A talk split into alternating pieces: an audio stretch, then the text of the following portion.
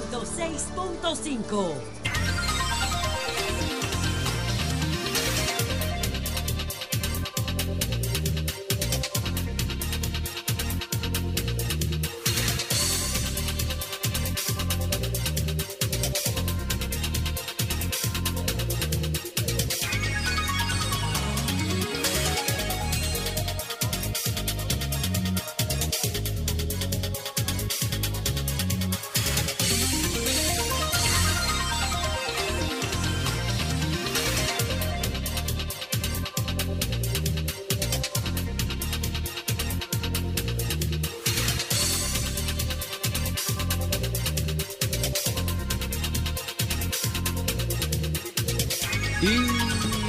es jueves 27 del mes de abril.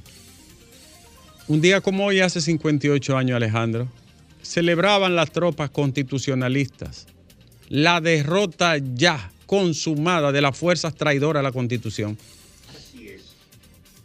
Era el 27 de abril al mediodía y se esparcía el rumor, Alejandro, no había redes cuando eso, no había plataforma, no había un internet abierto, había intranet en las potencias solamente. Pero ya se cuajaba el rumor de, de que la OEA estaba en planes de una intervención de paz, pero pocos lo sabían, la sociedad no sabía nada. Y era el imperio tejiendo las alas negras de su abuso para invadir el país al día siguiente, un 28 de abril. Ya el pueblo y, los constitucionalistas habían ganado la guerra. Y luego entonces ya tú sabes que el giro fue a guerra patria. El pequeño país del Caribe, pateado en las entrañas, como diría Pedro Mir, entonces enfrentaría al imperio más grande de la tierra. El que no diga que es la epopeya más grande de este país después de la restauración, no está vivo. Y el coraje y las hormonas, la testosterona y la gónada de Francisco Alberto Camaño de Ño, carajo. En gloria esté a enfrentar a los atrevidos abusadores. 58 años después recordamos el 27 de abril, querido Alejandro. Así empezamos este sol. Soy imperialista la vida entera, Alejandro. Antiimperialista. Antiimperialista. Me moriré siendo antiimperialista. No quiero saber de imperio ninguno. Así empezamos este sol de la tarde.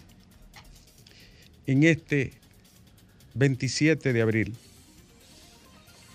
En el que la mayoría de los compañeros cogieron asueto, como la Semana Santa, eh, eh, eh, digo, la, la- perdón, el fin de semana largo, lea, se fueron de risor. Agua, tibia, y cacarrabia, cacaramarga, todo. ¿Eh? Solo queda aquí el honrado y siempre presente Graimer. ¿Eh? Y la columna de la patria. Y la columna, que ya eh, es una, es una, ¿Eh? la columna es un seto ya, pero bien, pero bien, viene siempre. Un seto en, en- en- en- pero falta muchísimo también. La columna. A cada rato deja de venir. Y se va, dice que tiene un encuentro. Es un setico, es más. Ah, porque ayer era el día mundial. De aquello. Ayer era el día mundial de del- aquello. del pene. Yo tengo tampoco pendiente eso que se me olvidó. Sí.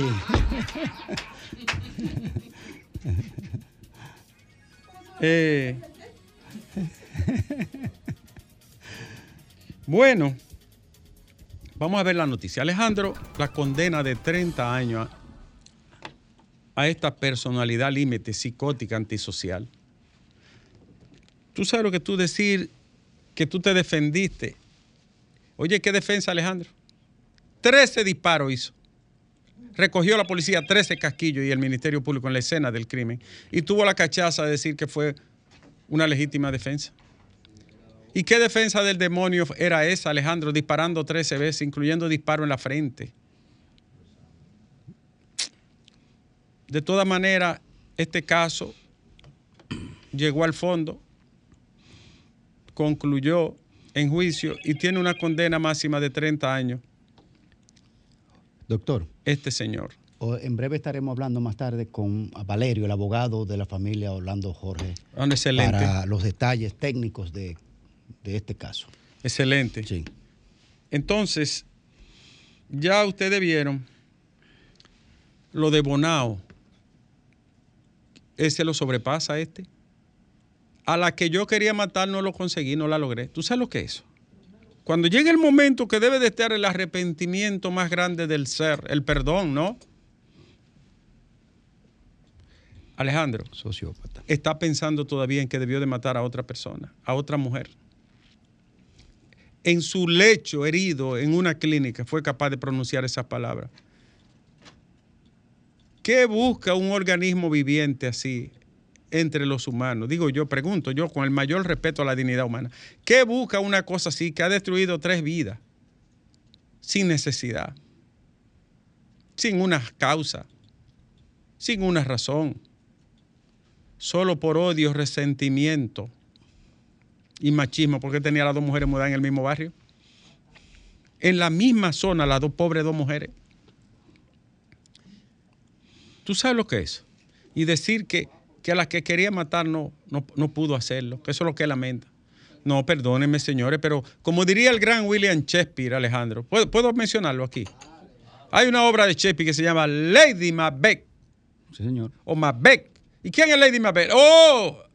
La esposa del general Macbeth. ¿Y quién es el general Macbeth? El hombre de confianza, el general que libró todas las grandes batallas con el rey Duncan, Alejandro. ¿Pero qué ocurrió? Que el rey Duncan envejeció y Macbeth había peleado todas las grandes batallas de conquista y de guerra. Concho, como lo narra el gran Chepi. El que no ha leído a Chepi se fue analfabeto de esta vida. lo siento por ustedes, el grupito que está allí. Eh, le dice la mujer, porque la, eh, oye, hermosa la, la, ambición, ¿no? Lady Mabel, hermosa, y, pero con deseo de, ah, poder, le dice, mira ese anciano como está allá. Estoy parafraseando, no estoy eh, mencionando el término de manera literal, sino estoy haciendo una paráfrasis. Paráfrasis, ¿qué se sí, dice? señor. Estoy haciendo una, una paráfrasis. Mira ese viejo como está allá, y que siendo rey. ¿Por qué tú no le clavas una daga y mañana tú te declaras rey y yo reina?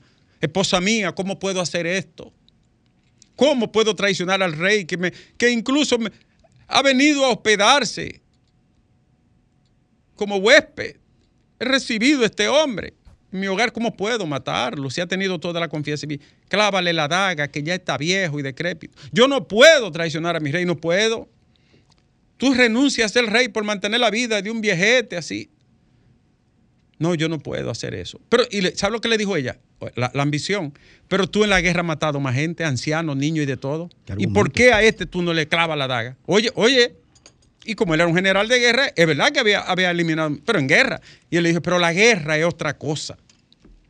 La guerra es otro, es otro escenario. Donde quién sabe si hemos perdido hasta la razón en la guerra. Oye, el inmenso Chepi. Ay, qué hombre tan brillante. Y era homosexual Chepi. Bueno, Alejandro, el caso es que intigó, intigó, intigó hasta que lo convenció. Clávale la, daga. Hasta que la tragedia llegó. Hasta que. Sí. Y le dice, él le dijo, en una ya él se echa para atrás y dice, yo no puedo matar a este hombre. Y entonces le dice ella, tú te imaginas, tú rey, yo reina, gente joven, vigorosa, un nuevo.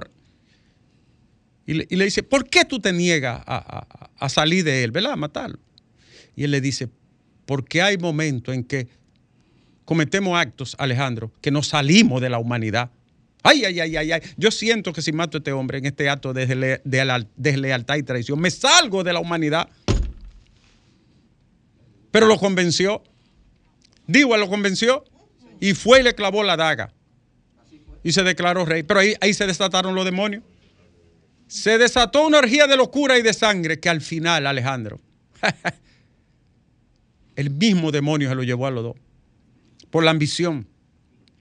Ahora, ¿cuál es la conclusión, la moraleja de esto? Hay actos que nos sacan de la humanidad. No, perdemos la calidad de humano. Y es verdad, Shakespeare tiene razón. El gran William Shakespeare. Tiene razón. Nos salimos de la humanidad, Alejandro. No cabemos ni entre los animales. O como diría el gran Goethe,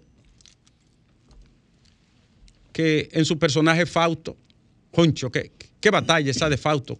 Le vendió, llegó a un pacto con Satanás, le vendió su alma al diablo para tener poder, fama, riqueza. Mefistófeles. ¿Eh? A Mefe- a Me- a Me- ¿Cómo que se llama el tipo? Mefistófeles. Mefistófeles Pérez. Exacto. Eh, eh, Pérez se lo puse yo, porque para allá no hay Pérez. En Alemania no hay Pérez. Mefistófeles, el mismo Satanás.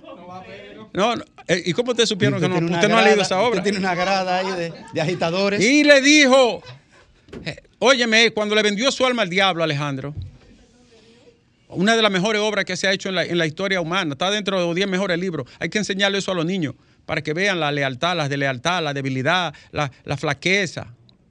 Es la ambición humana. Mira, Fausto Concho, cuando le vendió el alma al diablo, se paró frente al espejo y vio como una transfiguración.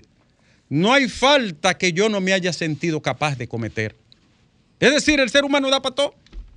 Así como hay virtud, grandeza, amor, generosidad, así mismo hay, Alejandro, así mismo hay odio, resentimiento,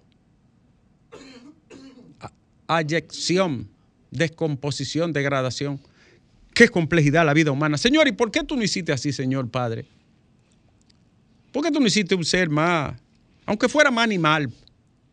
Hoy tú sabes lo que tú matas a tres gente y decís, y a la otra era que yo quería. Eh, Alejandro, me faltó. ¿Tú sabes lo que es eso?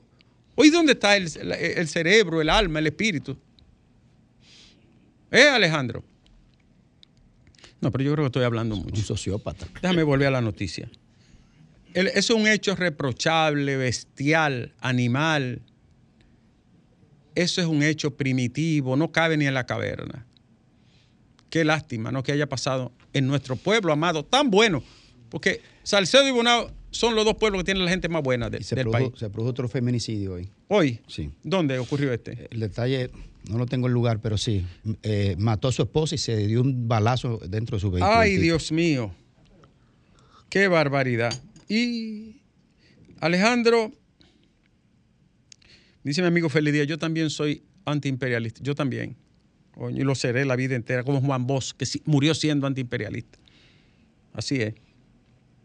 Los discípulos son, son de todo. Alejandro, vamos a ver la noticia. Hablé con un médico que está, participó en la, está participando porque todavía está en proceso la investigación de la maternidad San Lorenzo de los Minas. Está Colegio Médico, sociedades especializadas, está el Ministerio de Salud.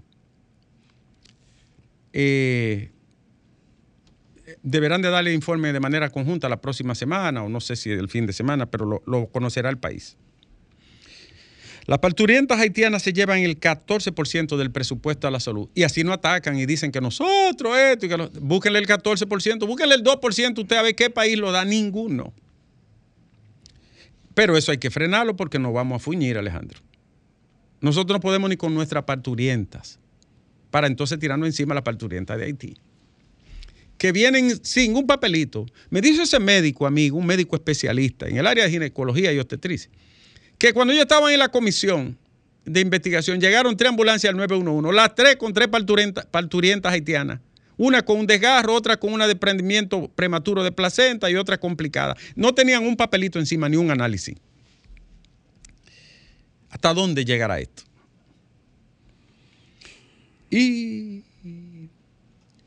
se me pasó ayer por un error involuntario leer el diálogo espiritual que convocaba la familia Vargas, encabezado por su hijo Lenchi Vargas. Fue un diálogo espiritual con Lorenzo Vargas, Lorenzo Ventura Vargas, el sombrerero, en el 36 aniversario de su fallecimiento, que fue en el cementerio de la 30 de marzo de Santiago. El diálogo fue a las 4 y 30. Ayer, honrando a un hombre insigne y un ciudadano revolucionario que luchó por los derechos y la libertad de este país contra las dictaduras y los abusos, y que luchó por la justicia social, la equidad. El sombrerero es el padre de nuestro amigo Lenchi Vargas, el querido maestro. Y ayer, de manera simbólica, en su 36 aniversario de su muerte, se hizo un reconocimiento en un diálogo espiritual de un hombre que tuvo una vida agitada por la causa más noble que es la libertad. Eh, de un humilde hogar pueblerino, de la pobreza, nació en 1925 en Jaibón, Valverde. Siendo niño, decidió con su familia a trasladarse a Santiago. Y de allí, desde 1960, ingresó a la militancia del Movimiento Popular Dominicano y con su convicción revolucionaria y su humildad, se le llamaron el sombrerero. Una historia digna de, de ser resaltada. Participó en la Guerra Patria del 65, después resistió la represión oscura de los 12 años del funesto Balaguer. Funesto lo puse yo. Y en el 72 lo apresaron nueva vez en la intervención ilegal y criminal de la, en la Universidad Autónoma. Luego lo mandaron a Chile desterrado y escapó de la muerte cuando el golpe de Estado allí se fue a Suecia. En el 78, con la llegada de la libertad con Guzmán, volvió de, de su exilio. Eh, el sombrerero llamaba a la madama, a, su fiel compañera Juan Abreu, doña Yolanda, y sus hijos Lorenzo, Lenchi, Juan, Libertad, Areli y Ernesto. Un hombre bueno, humilde, que luchó por la libertad. Permíteme decirte que yo lo traté, fui su compañero y él fue también mi soporte. Yo era perseguido, yo estaba en Santiago y tenía un carro, puso mi carro a mi servicio. Ese era un hombre inmensamente solidario, de verdad, y de mucha integridad. Tenemos un problema ahora. El hijo aspira a diputado. Graeme aspira a diputado. Y acaba de lanzarse ayer a otro hombre que de nosotros. Chanel Rosa Chupani va a aspirar a diputado por la 1 también. Hay problema, tú, Graeme. Tremendo, y también está tremendo. Diulca Pérez. Y también va José Horacio Qué bueno. Que, que, es amigo que se eleve ¿Y, la ¿Y qué vamos a hacer con ustedes cinco? Que se eleve la calidad. ¿Pero qué vamos a hacer? Hay seis posiciones disponibles. Domingo, lo que vamos a dividirnos. Tú te vas con Chanel, yo con Graimer, Fafa con Diulca y yo vine con Lenchi. Ahí está, está cuadrado. Ahí está, ahí está cuadrado. Se le fue mejor a Lea, Lenchi. así. Porque, a él le fue mejor a Lenchi porque yo vine a tener cuarto. Así como tú lo, así como tú lo ves, así como un agua tibia, sí. que, que no quema ni moja. Mira. Es una boyugal lo que tiene, sí, te lo digo yo. Se va incómodo. Lenchi. Ah, por Lenchi fue de robo ahí. Entonces, nuestros compañeros aspiran a diputados por la misma circunscripción. Ahí tenemos un dilema. No, Pero tenemos una oportunidad. Dice Chanel que no, que tú vas a ser mi, mi, mi jefe. ¿Qué pueden salir los cuatro? Que tú vas a ser mi jefe económico. No me ponga en eso, no me ponga en tentación a mí. Pónmela, ponme en propaganda, ¿verdad, Lea? Claro. Entonces tú vas, tú vas a ayudar a Diulca. Ahora tú te imaginas que salgan más de uno. Pueden salir dos o tres por la misma provincia. Lo primero que ¿Cuánta tiene... gente son? Seis, seis, seis, seis, plazas. ¿Cuánto hay? Seis plazas. Seis plazas. Sí. Entonces, la mitad puede ser de nosotros. que salgan ellos. Tienen que repartir nueve barrilitos de una vez ustedes aquí a, al equipo. En cabina. en cabina en público. Lea, no es así. Tú que eres productora. Automáticamente. Y no queremos de, de, los vinitos esos que dan ustedes y de canatilla barata. No. No. no. no. ¿Eh? Líquido. ¿Eh? Es grasa que tienen que traer. Ay, señor, perdóname que uno juega con esto, pero esa es la política de este país. Ojalá estos ciudadanos salieran, gente decente que no va a robar ni a hacer lo mal hecho, que va a llevar proyectos, que no va a meterse en diablura ni. Pero con botellita de agua. No, porque yo, yo apoyé a Iván Lorenzo y le dije, ya tú sabes, el barrilito. Muchacha, cuando ganó, me cambió el número. Yo llamaba, Iván, y una señora me respondía, aquí no hay ningún Iván. Digo, ¿pero y qué fue? No, porque es así. Es así. Para que lo sepan. Entonces, eh, senador Dionis Sánchez llamó terroristas medioambientalistas a los que se oponen al proyecto de Bucañer. Mire, senador, eh, yo no voy a pelear con usted. Una vez peleamos, yo no voy a hacer eso. Mire, senador, yo creo que ningún ambientalista ni persona ligada al movimiento ecológico más el Grupo Jaragua en esa zona y la Coalición por las Áreas Protegidas, que son entidades respetables, honestas, comprometidas con este país. Nadie, nosotros, los grupos que se han manifestado, la Academia de Ciencia, el equipo ambiental de la UAS, nadie se opone al desarrollo. Yo estoy loco por ver que inicie el, el desarrollo de esa zona, de esa, de esa subregión completa, Enriquillo, Bauruco. Yo estoy ansioso por ver eh, el desarrollo de ese lugar. Pero, pero mi querido senador, eso se puede hacer con arreglo a la ley y a la razón. No hay que hacer una tierra barrida. No hay que hacer un ciclón batatero como ha pasado en esos proyectos. Yo he visto humedales en el este y en el norte sepultados y he visto manglares barridos sin necesidad, pudiendo protegerse. No llame, retire esa palabra de terrorista, que usted sabe que no es justa. Esa gente se ha jugado la vida por este país. En los diferentes lugares, frente a Falcon Bridge, frente a Barrigol, eh, eh, frente a, a, a Gold Quest, frente a los depredadores de la duna, frente a los depredadores de los haitises, frente a los depredadores de los ríos de este país, por tres décadas. Un Eleuterio Martínez, un Luis Carvajal, un Domingo Abreu, un Milton Martínez, un Nelson Bautista, un Mircía de Mejía, la coalición por las áreas protegidas, un Félix Díaz, Euclides Sánchez, ese que fue senador, amigo nuestro, Yanio, Yanio Concesión de la Vega, Aridio Vázquez, el, movimiento ambiental de Bonao, los ambientalistas que la vida entera se, se, se, pararon frente a la depredación de Falcondo y esa zona. No, mi querido amigo. Ese es un lenguaje totalmente desacertado. Mejor usted como hacedor de leyes y compromisario con el desarrollo de su pueblo y de su región, usted debe de armonizar eso y plantear, vamos a poner un acercamiento en el que se permita el desarrollo ecológico con la promoción económica. Pero no, no acuse de terrorista, porque lo que ha pasado en este país ha sido lastimoso. En el este no se tomaron previsiones, hay zonas que empiezan a pasar factura. Aquí se dio un permiso para construir en, el, parque Cotubanamá, un área protegida, frágil, bellísima, y tuvieron que echarlo para atrás porque la misma Naciones Unidas dijo es un abuso. No, senador, recoge esa palabra. Se lo digo en un tono respetuoso. Quite esa etiqueta. Ninguno de nosotros somos terroristas. Pero no puede ser bajo el esquema del fraude, la entrega, la depredación de, lo público. Tiene que ser con respeto, con equilibrio y conforme a la ley. Y le juro que yo estoy loco por ver el despegue de, ese, esa zona.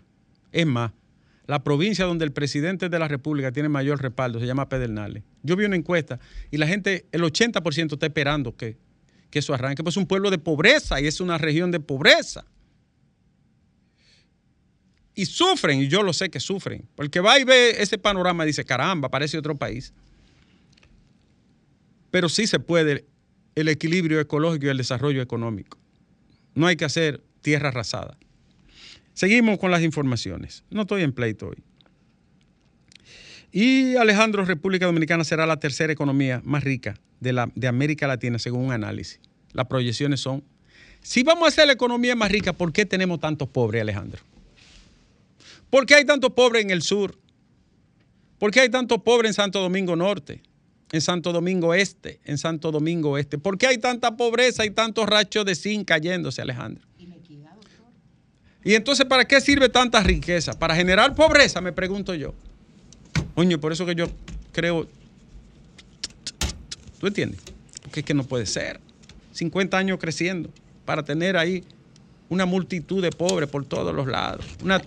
Hay mucha gente que ha crecido mucho estos 50 años, doctor. Para que sepa, ¿eh? las cúpulas, Uno como han crecido mucho. las élites. Y, y, entrando más pobres desde Haití todos los días. Ahí sí ah, va a ser sí. difícil. Uh -huh. Totalmente. Uh. Totalmente. A, a, contra, a contracorriente. Sí, y más gente dejando el campo para venir a engrosar los cinturones de pobreza a la ciudad, donde Mira, tiene pocas oportunidades de... La queja de la gente del... Averigüé todo lo del ONE, de los, de los servidores del, del censo son muy pocos, 0.1%. ¿Cómo dejaron caer un escándalo y esta pobre gente en la desesperación? Porque un dinero presupuestado, la ley orgánica del presupuesto establece cómo se debe gastar y entonces hay gente que tiene miedo de violar esto. Ahora le voy a decir lo siguiente. Eran 442 personas que quedaban. Por algún mecanismo le pagaron a, unos cientos y tantos. Quedan 300 y pico de personas a lo que no se le ha pagado. De 35 mil que se emplearon. O sea, el 99% se, se, le cumplió. Pero ¿cómo usted deja que este escándalo crezca tanto y que esta gente se desespere a ese punto? Búsquenle una vuelta a eso. Tiene que haber un mecanismo, Alejandro. Para que esa gente reciba su dinero. Chele, chele. Eso es centavito, ¿no es así? Oh, brutal el dinero que se Oh, gastó en pero ese censo. hay, un, hay un, un político amigo de nosotros que lo que se le va a dar a ellos lo deja de propina anualmente. ¿Tú sabes cuál es? No, anualmente no. ¿Eh? Anualmente no. ¿Tú sabes cuál es? De En propina. una vuelta el fin de semana. Dime la primera letra del apellido. Iniciales. Ese mismo, ese mismo. Sí. ¿De, de qué lado es? ¿Del norte, del sur de- o de la capital? Está en el centro. Ok, Sí. ya bien. Y nada, que vamos a tener que tocarle la puerta, ¿eh? pa- ¿Tú también? No, para los Cherokee, pa- pa- porque no hay, no hay cuarto para la campaña, Alejandro. Que sea para los dos, doctor. Y para lo tuyo, ¿no? Ya se dividió, Fa, fa, ¿tú no- fa, ya fa. se dividió todo, Fafa yo- no tiene cuarto, doctor. Fafa no no. tiene cuarto. pero tienes relaciones.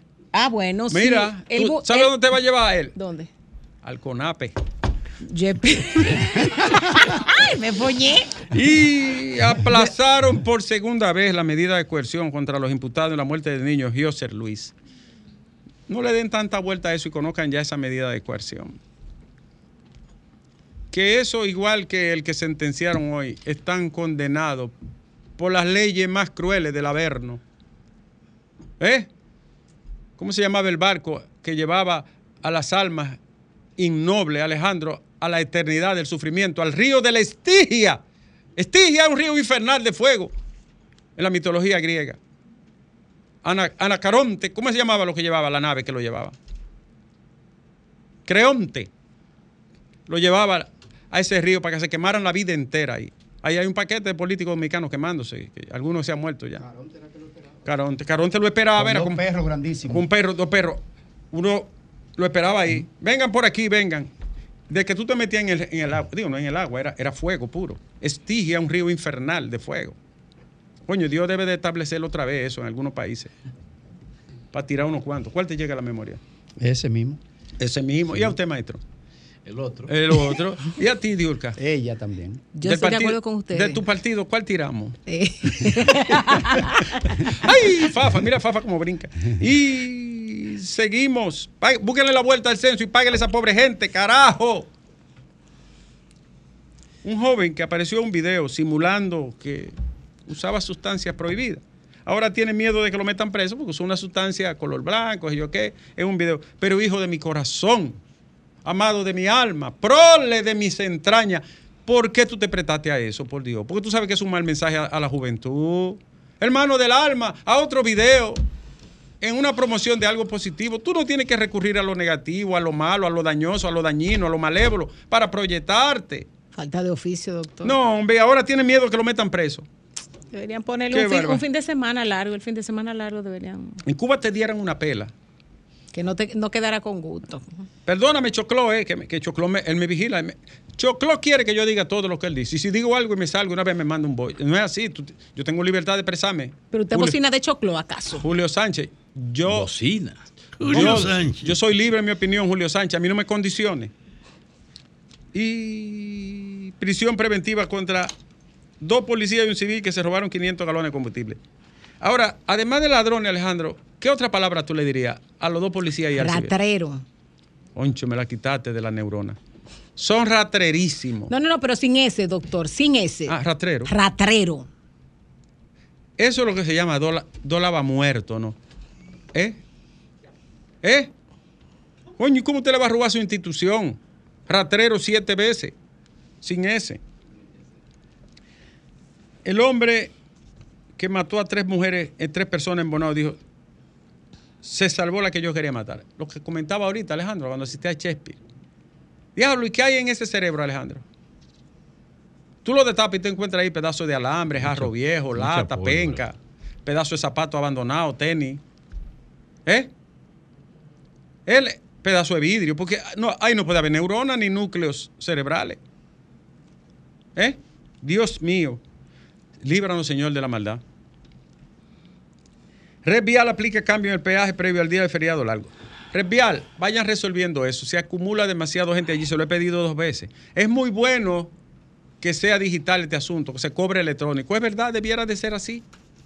Pero la gente es displicente, abúlica, falta de voluntad, olvido, la gente. Entonces, tiene que saber que estamos en este país. Hay que hacer una campaña, má- mándela aquí, páguenla aquí. Eh, que este medio se escucha muchísimo, para que lo oiga todo. No así, Lea. Paguen, no, no sean eh, tacaños, pacatos, pijoteros. Revial. El próximo lunes inauguran el teleférico Los Alcarrizos. Es una buena obra, Alejandro. Me dijo la señora que trabaja con nosotros en la casa, que tiene muchos años, parte de la familia, ya Nidia, que ella ha durado una hora y 20 minutos para salir de Los Alcarrizos a la. viviendo, la- que no puede salir. Gente que dura una hora para salir de Los Alcarrizos. Ahí vive medio, medio millón de gente. Es una buena obra que debe de vincularse, ¿verdad? O está obligado a vincularse al, al metro que está ahí mismo y a otras. Y obras públicas, miren esta, esta noticia, Alejandro. Obras públicas intimó por acto de alguacil a la empresa Pinza, porque otra vez la Junta en el Puente Duarte, una de ellas presentó deterioro. Señores de Pinza, la verdad es que ustedes tienen tremenda pinza en la vergüenza. ¿eh? Tres veces ustedes han intervenido ese puente. Ustedes son los responsables de esa empresa, de esa obra. Y ustedes no han tenido capacidad para resolver eso. Obra pública lo que debe es de vincular ese contrato por incumplimiento de contrato, por irresponsabilidad y por lesión. Abusadores. Y obra pública es abusadora también, porque sabe que esa empresa es incumplidora y la mantiene ahí. Y tienen otros proyectos también. Y tiene Con otro. obras públicas. Más. Claro. Eso significa que están muy, que están muy pegados, tan irresponsables que son. ¿De quién es Pinza? Eso tiene que ser un Eh, de- PLDista. del, que- del que da pinza. Tiene, tiene que ser de un PLDista. De un para estar tan pegado en este gobierno, tiene que ser PLDista. Pero es que no tiene que ver. Una empresa responsable puede ser de cualquier color. Está y bien, tener. pero, pero eso es mi aporte, doctor, que usted quiere. Diputada, eh, tenemos que sentarnos porque vamos a trazar una línea. Y Alejandro, querido, te tengo otra noticia. Y es que en Puerto Plata la gente no resistía al Olimpia Vidrio. Y, y la, alcaldía tuvo que retirarlo de la calle porque golpeaban, eh, mojaban la gente, eh, le abollaban vehículos, llegaron hasta romper vidrio. Aquí va pa- hay que hacer algo aquí. Hay que hacer algo. Yo no sé cómo, no tengo la idea de dónde llevar esos jóvenes, porque algunos incluso están en vicio. Y tú sabes que estos días yo iba por ahí, por la Gómez. Yo siempre digo aquí que le doy al Olimpia Vidrio de mil, quinientos y dos mil pesos. Y bajé el vidrio de uno que me hizo, baja el vidrio, baja el vidrio, Olimpia Vidrio. Y me dice, ¿a quién es que usted le da? Parece- Y yo dije, no, es allí en la otra esquina. No, usted dijo que era en la Gómez con 27. Yo, no me equivoqué, es la Gómez con que. Embuste, porque yo también limpio ahí. Entonces agarré 25 pesos que tenía Alejandro y le di, ve agarrándote de esto adelante. Ay, Dios, la gente oye a uno, la gente oye a uno. Para que sepa, no, ellos me conocen todo. Tú sabes que hay unos que están allá en la Lincoln con, con 27 por el supermercado que está en la esquina ahí. Yo me hice amigo de dos. Uno que usaba sombrero y otro en silla de ruedas, que es de Villa Altagracia, que tristemente se quemó y estaba ahí. Nos hicimos amiguísimos. Y siempre cuando yo veía al supermercado, que daba la vuelta, ya no se puede doblar en la Lincoln, de aquí para allá. Pero me hice amigo de él. Y una vez duro yo un tiempo larguísimo que no lo veo. Y le pregunto al otro, ¿y, dónde está el otro? Me dice, no, él estaba en la Bolívar, pero también él, él cogió unos días para su campo. Yo pensé que se había enfermado. Como a los 15 días, Alejandro, pasamos mi esposa y yo y lo veo. Y le digo, pero hermano, ¿y dónde estaba usted? Que no. Me dice, doctor, tuve que coger una vacación, este trabajo no es fácil. y me puse a pensar en mi interior, pero es verdad, sol, humo, hollín, Todo lo monóxido de carbono, bocho de la gente. ¿Eh? Es un trabajo duro, Alejandro. Sí. Y cuando yo me puse Además, a reflexionar- llevar el control del Pero ese semáforo, hombre y yo no parábamos a hablar ahí. Yo- y yo- llevar el control del y semáforo. llevar el control del semáforo y cruzarte ahí. Mi- Doctor, tuve que coger una vacación, este trabajo no es fácil. Mire cómo estaba quemado. Y le dije, usted tiene razón. Se cogió su Hace vacación. tiempo que no lo veo, voy a ver, porque yo me, me encantaba, era... Llévele dos mil, doctor. ¿eh? Llévele dos mil. Una vez estábamos en el supermercado y lo vi yo cambiando la moneda. Me dice, ¿le falta algo? Me dijo, me él a mí me dijo que me, y me- parece que me vio en mala. ¿Le falta algo? Digo, no, estamos bien, todo, no hay problema. Te lo juro. Y, y- pero muchachos, y una empatía tremenda. Voy a ver si hace tiempo que no lo veo. Él es de San Juan de la Maguana. No te dando idea, doctor, que ahorita se una Eh, ahora hay otro candidato que se lanza, que aspira también, que colabora con este espacio. ¿Pero ¿y es lo que pasa, doctor? Buner Ramírez, Santo Domingo este diputado. Dime, ¿cómo le digo que no a Buner? Tengo que dividirme entre tú y él. Voy a estar brincando para aquí y para allá. Ese, pre- ese presupuesto no da, doctor. Mi hermano Buner va diputado. No, pero Y es es- otra circunscripción, doctor. por el Santo Domingo Este, Exacto. en la 1, En la por el. PRM. Bunes Ramírez, abogado, que sea- ha sido un colaborador toda la vida. Bueno, Alejandro, y por último, ay, ay, ay, esta sí es buena, Alejandro. Ay, espérate. Piqué llega a Miami para visitar a sus hijos. Ay, ay, ay. Con Y- un pique. ah, que- Llegó con un solo Doctor, pregúnteme pique. qué le dijo él a Shakira. ¿Qué le dijo? Di que eh, guárdame los bañaditos. ¡Ey, ey, Alejandro!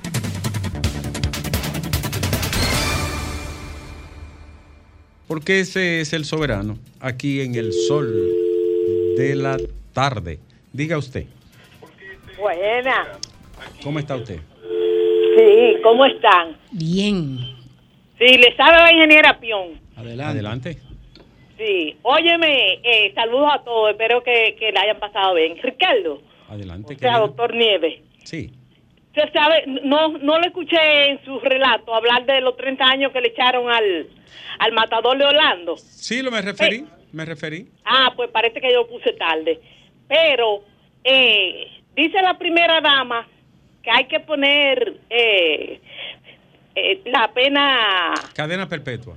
Perpetua, pero yo digo no, no vamos a estar que, manteniendo gente tanto tiempo. Ahora el código, ese código, señores, lo hubieran pasado algunos 50 años, 60, si, si el código estuviera. Eso es lo que tenemos. todo Pero todo el de diablo candela, como usted mencionaba ahorita, porque ahora dice la gente, ¿y por qué ese juicio fue tan tan rápido y los otros no? Yo, eh, dice la gente que con candela y puya hasta el diablo huye. Pero me quiero referir a mis dos amigos, a Graeme y al sociólogo. Nuestro no. querido líder está dando una conferencia en Harvard. Yo digo, ¿cuántos expresidentes pueden ir a dar conferencia en Harvard? Saludos a todos. Gracias, querida. ¿eh? Han ido otros. Incluso Paliza tuvo una conferencia ya y no es presidente, ¿verdad? Estuvo en Harvard No, no sé. recientemente. Buenas tardes. Buenas tardes. Gremer, Ey, cuando Piqué se, se dirigió a Shakira, le, le hablaba de los niños, ¿era? Eh, no, déjale eso a la farándula. déjale eso a mi amigo usted, Sanchis. usted que insinúa. No, eh, déjale eso a mi amigo No, no, no. Sanchis. Yo nada, yo estoy preguntando No, simplemente. no, déjale eso a solo para mujeres, que ahí es que tratan esos temas. Doctor, doctor, un abrazo, un abrazo. Abrazo, se le quiere. No, eso no es para nosotros. Ahora, Grammy, a mí no me gusta eso, pero, Todo bueno. pero, pero? ¿tú crees que pique pique? No, lo, lo que Sha- Shakira. Shakira es la que tiene Tú- el mira, tú tienes que ¿A ser defensor. Tú tienes que ¿De ser- quién? Buenas tardes, señor. ¿De quién? tarde, hermano. ¿Cómo está? Hermano, le habla un no vidente llamado Francisco Terrero de Tebanea de Azo. Estebanía. quisiera- Ay, qué pueblo tan lindo. Nieve, yo quisiera un número, por favor, privado, porque soy no vidente y Sí. no quería hablar con ustedes en el aire. Yo necesito, si es posible, Nieve, necesito un seguro, a ver si por aquí me escuchan. Yo, soy Yo una te persona puedo diabética. ayudar, querido. Llama al 809 809 533 533 537, perdón. Pues Yo no sé por qué yo no me aprendo este teléfono. 809 537 537 Ajá. 93 93.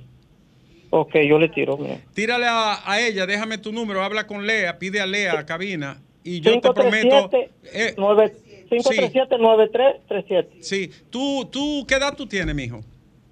42, Nieves. Soy una Que persona tú no trabajas, vidente. ¿verdad? No trabajas. Imagínate, no vidente, no puedo trabajar. Sí, pero, un- rueda. puede- pero yo voy a hacer todo lo que esté a mi alcance para conseguirte ese seguro. Lo hago con frecuencia, calladamente. Yo, yo Desde Nieves hace le mucho voy. tiempo.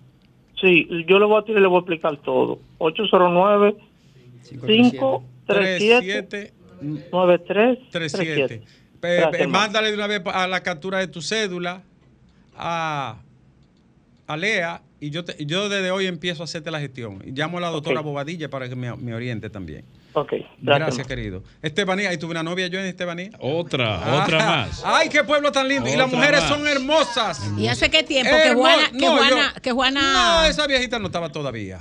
Ah, No, eh, buenas tardes. Buenas tardes, Ricardo. Adelante, señor. Merán, te saluda. Oh, Merán. ¿cómo tú estás? Muy bien, mira, destacar el trabajo que se está haciendo a nivel de las cañadas. Por ejemplo, el Cristo Rey. Uno de los mejores trabajos que se hacen en ese orden lo está haciendo ese muchacho con la cañada. Lo es cierto. Cristo. Suberbe está haciendo un trabajo muy bueno ahí. Eso hay que destacarlo porque la gente que vivía cerca de, de esa cañada están pasando muchas Sí, necesidades. le devuelve dignidad a la gente, tú tienes Así razón. mismo es, así mismo es. Bendiciones al equipo. Está concentrado Fellito, Fellito. trabajando y sí, sin está figurear. fajado, está y fajado. sin y no- hace ruido, está muy bien, Y está va para la alcaldía del distrito. ¿Es Fellito? Ah, tú ves. Eh, buenas tardes. informaciones. Buenas. Buenas tardes. Mire, pregúntele a la señora que llamó de Leonel Fernández. A ver si anda con la robotina que lo pone a pasar vergüenza. Ey, que Graeme. venga aquí a Ey. trabajar, que vendió el país, puso Ey. al pueblo a, a comer, compañera. Se robó todas las empresas del Estado. Ey. La tiene en Puso, su casa. retrocedió el país 50 años para atrás. En- endeudó al- pueblo. feminista. Ey, compañera. Pero fue- pero fue un Graeme, no, que se bebió. Calibolato. ¡Nieve! Oh, 22, querido, ¿cómo tú estás? ¡Y Domingo! Eh, hoy está en una diligencia personal. En ¡Y. Rainer! ¡Hey! ¡Y Greiner! ¡Hey! Oye, eh, eh, Nieve, tú, tú, tú cogiste un tema muy importante ahorita. ¿Cuál? Cuando hablaste de las casuchas de sí, que todavía existe, todavía casuchas Ay, de cuánta tabla. pobreza se ven de esos teleféricos. Oye, yo te voy a hablar la verdad. Yo vivo en mi, en mi querido y, y progresista pueblo de Duvergé. Sí. Nuestro pueblo de Duvergé en los últimos 30 años, ah, por acá ha venido la bonanza con respecto al progreso de muchas, muchos jóvenes de este pueblo, muchachos muchachos pioneros que tengo que decirle. Sí. La calle Duarte de Duvergé se ha convertido en plaza comercial que no tiene que envidiar ningún pueblo, Excelente. oye, ninguna provincia. Comenzando desde la entrada del pueblo de secundario hasta la salida de- del barrio San José, de ambos lados, estos son plazas comerciales. Cuestión que son los dueños, muchachos jóvenes que han trabajado honradamente y hoy son dueños de emporios, pues, muchachos jóvenes con, con compañía progresista, han dado, han dado mucha vida. E inclusive, aquí hay unos muchachos jóvenes aquí que se llama Ferretería de Ejército.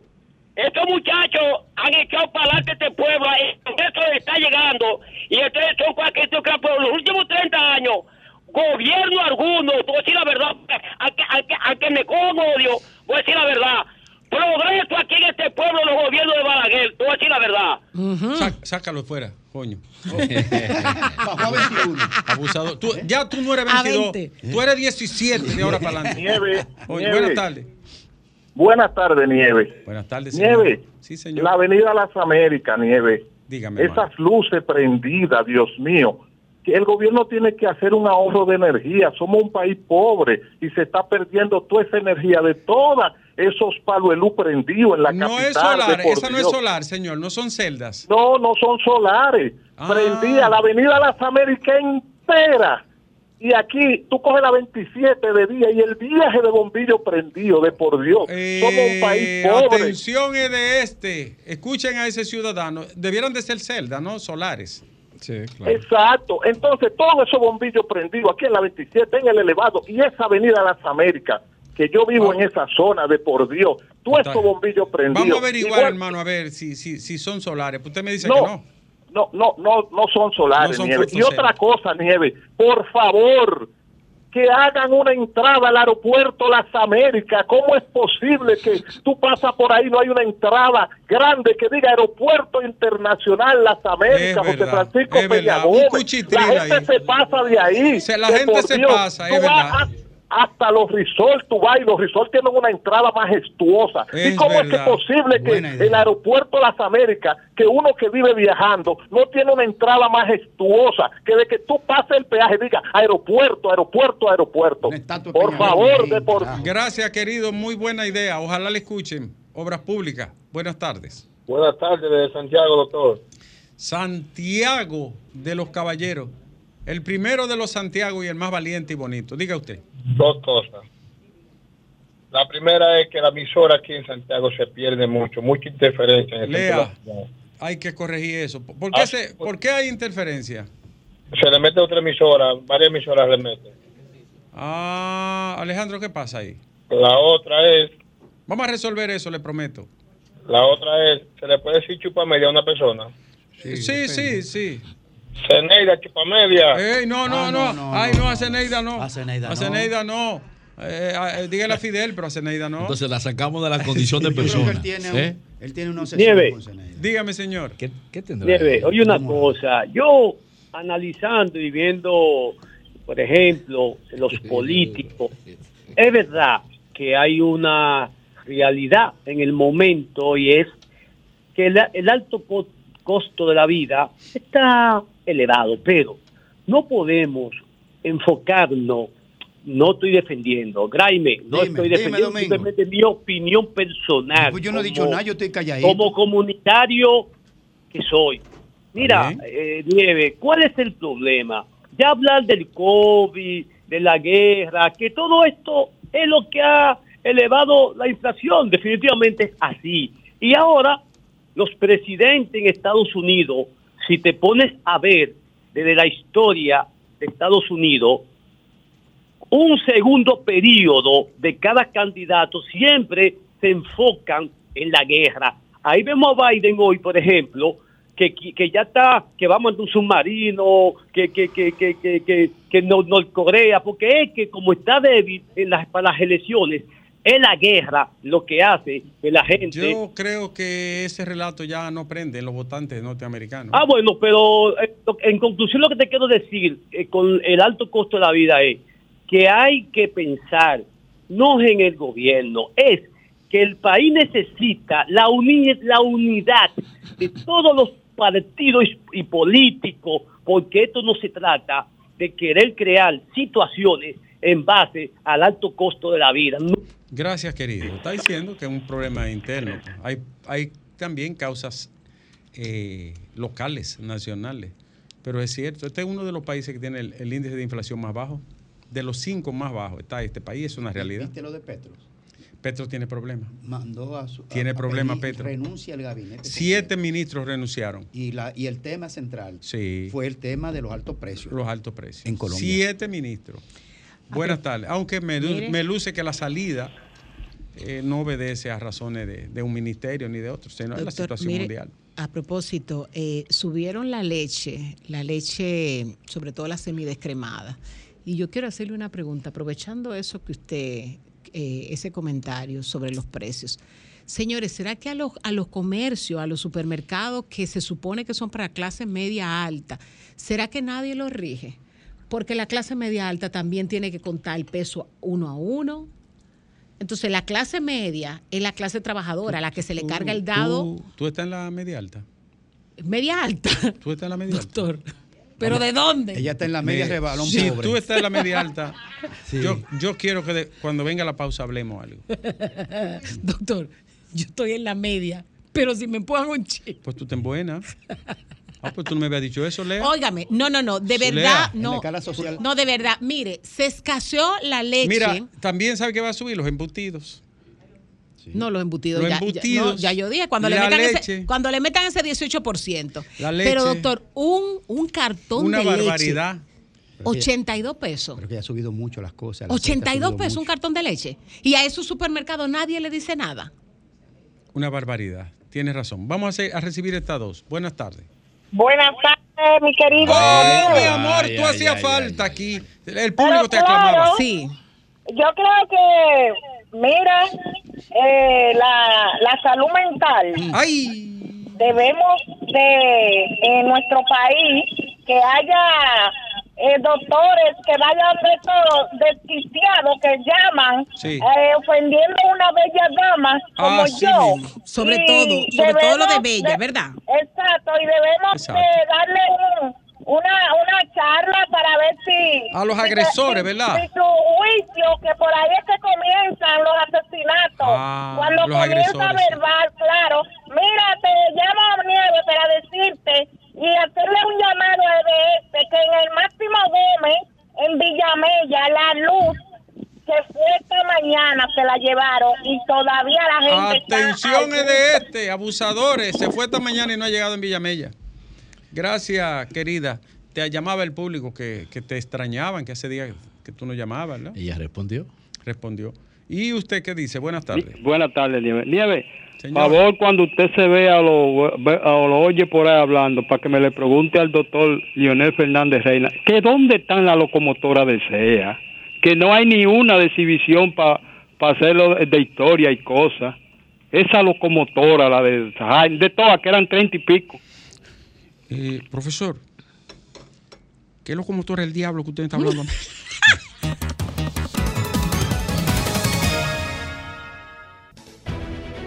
Sol 106.5, la más interactiva. Una emisora RCC Miria. El sol de la tarde. El sol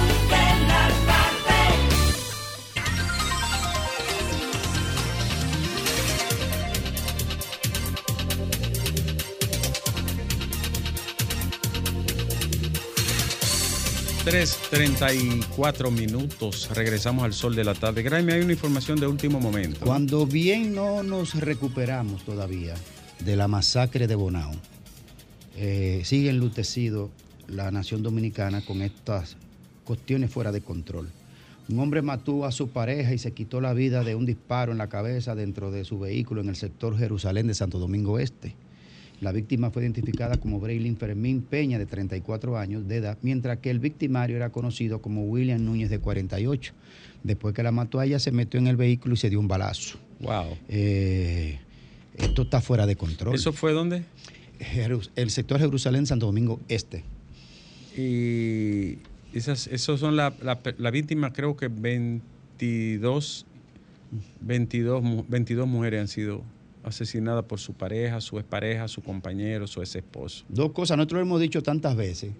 Eh, esta generación de homicidas, de asesinos de su pareja, ya, eh, ya son, tienen callosidades cerebrales, en el sentido de que ya no es modificable la conducta en ciertos aspectos.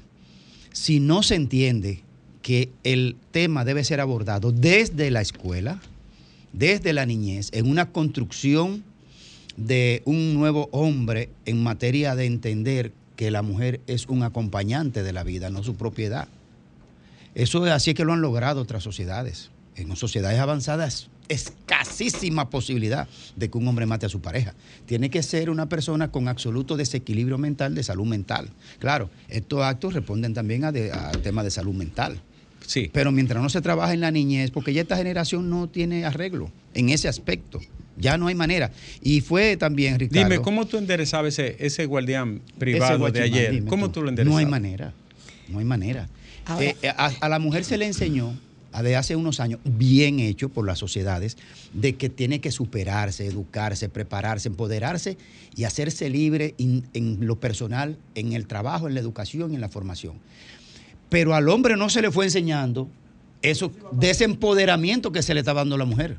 Eso de, eso de llevarse en equilibrio de formación social. Tú sabes que dicen que los psicólogos también que cuando la gente entiende que ya no tiene nada más que perder, entiende que puede tomar cualquier decisión. También la gente, hay que enseñarle a la gente que se pierde mucho y sobre todo que se pierde, que se pierde la familia, porque los niveles de violencia que nosotros estamos viviendo realmente son abrumantes y cualquiera, tú puedes ver que se hace, que pasa en Bonao, pero tú te sientes, eh, tú te sientes también en riesgo, porque tú dices, ¿y si, y si estamos contando, ¿cuándo me tocará a mí? Y uno se siente en riesgo. Eso no, eh, yo pienso que en cualquier lugar, en cualquier barrio, sector, en cualquier provincia, como quiera uno tiene ese sentimiento.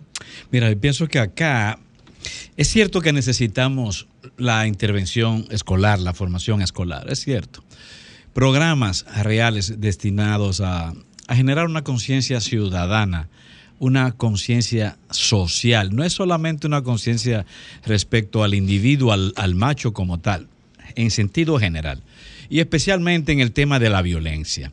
Pero también está el asunto de que aquí no hay investigaciones reales. Uno de los grandes déficits de este país son investigaciones reales, no, no simples estudios, no, no simples, eh, ¿cómo se dice?, Eh, aterrizaje ah, frente a un fenómeno en particular, no. Aquí necesitamos investigaciones de mediano plazo, incluso de largo plazo, que podamos ir comparando eh, los avances o no de las estrategias que se pueden ir derivan- de- derivando de los hallazgos de esas propias investigaciones. Pero ¿dónde están las investigaciones de este país? Casi todo se resume a respuestas momentáneas, coyunturales, frente a situaciones de violencia, eh, violencia de género. Luego, ¿dónde están las políticas reales? Esto no se resuelve con campañas. El problema de la violencia no se resuelve con campañas. Porque aquí hay violencia en todo. Es que no es solamente la violencia eh, en el hogar o la violencia de género. Es que aquí hay violencia en todo. Aquí se violenta eh, o hay un uso de la violencia desde que usted sale de su casa. Y el mejor ejemplo es el sistema de transporte de este país. Un acto de violencia permanente con, con, con consecuencia a todos los niveles. Y quién sabe cuánta gente, producto del estímulo de, de la impotencia o de la violencia que se da en el tránsito, lleva consigo también una frustración y la desemboca en otra, producto de un fenómeno anterior, del propio día o del día anterior. Bueno, son especulaciones, pero ¿dónde están las investigaciones? Es una de mis quejas, no solamente del, de- del gobierno o de los gobiernos, sino también de las universidades, porque aquí hay escuelas de psicología, aquí hay buenos profesionales eh, eh, formados en psicología, aquí hay eh, escuelas de antropología, aquí hay escuelas de, medicina con- o, o sociedades de psiquiatría, en fin, sociología. Pero ¿dónde están las investigaciones reales? Y eso no es un asunto solamente de decirle a un individuo, hágalo. No, se tiene que ser obra de un acuerdo político, de una voluntad política. Reitero, que no se oriente a un periodo, porque los verdaderos resultados los vamos a tener siguiendo estrategias estables, estrategias a mediano plazo, no estrategias de que pa- de, de un día para otro, que eso es No, no, simplemente no, no, no, no. marketing. Eso es frase cohete. Mira, y tú sabes también que hay que, como sociedad, nosotros tenemos que concientizarnos mucho. Aquí hay un, un elemento importante en ese tipo de situaciones que a veces pensamos que es un chiste, el tema de la cuerda. El tema de la cuerda es algo muy serio. Al dominicano le encanta darle cuerda al otro. Tú sabes que el hecho de Bonao está el hecho relacionado con una, con una está cuerda. relacionado con una cuerda, óigame, una cuerda que Por tú un audio, comienzas, por un audio. tú comienzas a darla inocentemente. Mira, Lenchi, eh, en tu casa, cuidado si en tu casa, mira que tú viniste con el cinturón, eh, con la correa, Un con una de- por fuera, un sí, trinco por fuera. cuidado. Eh, Señores, no, fue- no nos- fue por eso también, Óigame, discúlpame. nos encanta dar cuerda El tema sin saber Mayor. que ahí usted está alando una historia que puede terminar como la de Bonao, con tres muertos y tres heridos. Y muchas veces tú piensas que eso no te va a salpicar a ti. No tuvo relación lo de Bonao, lo de Atomayor que ustedes publicaron hoy en, en el grupo. Señores, pero la Eh, el- el mayoría de los casos del que tiene que, ver con una cuerda que una tercera persona le da. Sí, sí, sí. Pero sí. el- eh, por un flato, por un pedo, ¿no? Por el un tipo discutió, lo persiguió y lo llegó hasta la casa. que parte del relajo y O de la oye, mofa, ya- ¿eh? fue a agredirlo hasta su propio hogar por un disparate así. por Ahora- un pedo. El tipo mató a uno, pero ya lo, lo- Pero es lo que dice Lenchi. Lo liberaron. O sea, el cerebro dominicano no, no está entrenado en una buena parte para gestionar ningún tipo de emoción negativa. No aguanta, o sea, explota de una vez. Porque las emociones se van a presentar siempre. Siempre te, Claro. te va a dar pique. Tú vas a sentir repulsa por algo, asco. En un momento determinado vas a- puedes sentir hasta odio en un momento determinado, vergüenza, pena, tristeza. Ahora, ¿cómo tú canalizas eso? Eso hay que aprenderlo. Eso hay que- que, eso- eso hay que aprender. y ahí es que dice Lenchi que nos hemos quemado, nos hemos quemado y se atacan nada más las consecuencias, nunca las raíces, la causa del problema. Además, el tema, el tema de, la, de la otredad, doctor, eh, eh, la relación con el otro. Tu referencia existencial es con relación al otro. Hay en las estructuras familiares de los edificios y demás, por ejemplo, lo- clase media, baja y demás, doctor, no se conoce nadie en el edificio. No se conoce nadie. No, no. Eh, entonces. el vecino ha desaparecido de este Exacto. país. ¿Qué pasa? Ya no hay vecinos, señores. Pero ¿qué pasa? Cuando tú vas conduciendo, tú no conoces quién está en el otro vehículo. O sea, hay una En ausencia. el parqueo tú te encuentras con gente y te da vergüenza saludarlo. Sí, y pues- tienen 10 años viviendo ¿Qué ahí. pasa? La- el, criterio de aquí. vecindad se rompió. Se en este- ¿Qué pasa? Se rompió. Que, que ante Se esa rompió. falta de, de- de- de conexión social, cualquier detalle detona porque tú, De no, una vez, porque sí. tú no tienes conexión ni empatía ni, ni referencia con relación al otro. Pero tú te recuerdas del 4 de noviembre, cuando hubo la inundación, el joven que murió tratando de llegar porque su hija estaba sola. Los vecinos dicen, señores, la mayoría de vecinos no lo conocía. Que- si que tú pudo haber tienes- llamado que a un pudo vecino. haber llamado a un vecino. Fulano, búscame la niña. niña, cuídenme Sí. la niña, protéjanme la niña. Y pudo haberlo tomado con más calma. Y la falta de una mano Te, solidaria. te voy a decir una cosa. El, ni- los- el hijo mío más pequeño de nosotros, los primeros años de su vida, se crió con una vecina del frente, una señora que se llamaba Lola, ya una matrona del barrio, y se quedaba seguro ahí. Y no íbamos- Juana se iba para la universidad y yo a trabajar. Y lo dejábamos. Y no había problema de nada, ni preocupación, porque tú tenías una garantía y Era una, una seguridad. extensión de la familia. O era una extensión era de la extensión de la familia. Busca eso aquí en la capital. Ay, no, Jesús. Búscalo. Qué pena. Tristemente, eh, es un problema complejo porque es el modelo de sociedad que han diseñado, sobre todo el, el sistema neoliberal, que involucra a todo el mundo a producir. a- Y el individualismo como una meta. Oh, pero un individualismo rampante que la, la gente ni se saluda siquiera. El sentido de solidaridad, los lazos, los si vínculos. te va mal, problema tuyo. Tú eres un caco duro. Para Ese- que no es mi problema. Tristemente, esa es la realidad, Alejandro.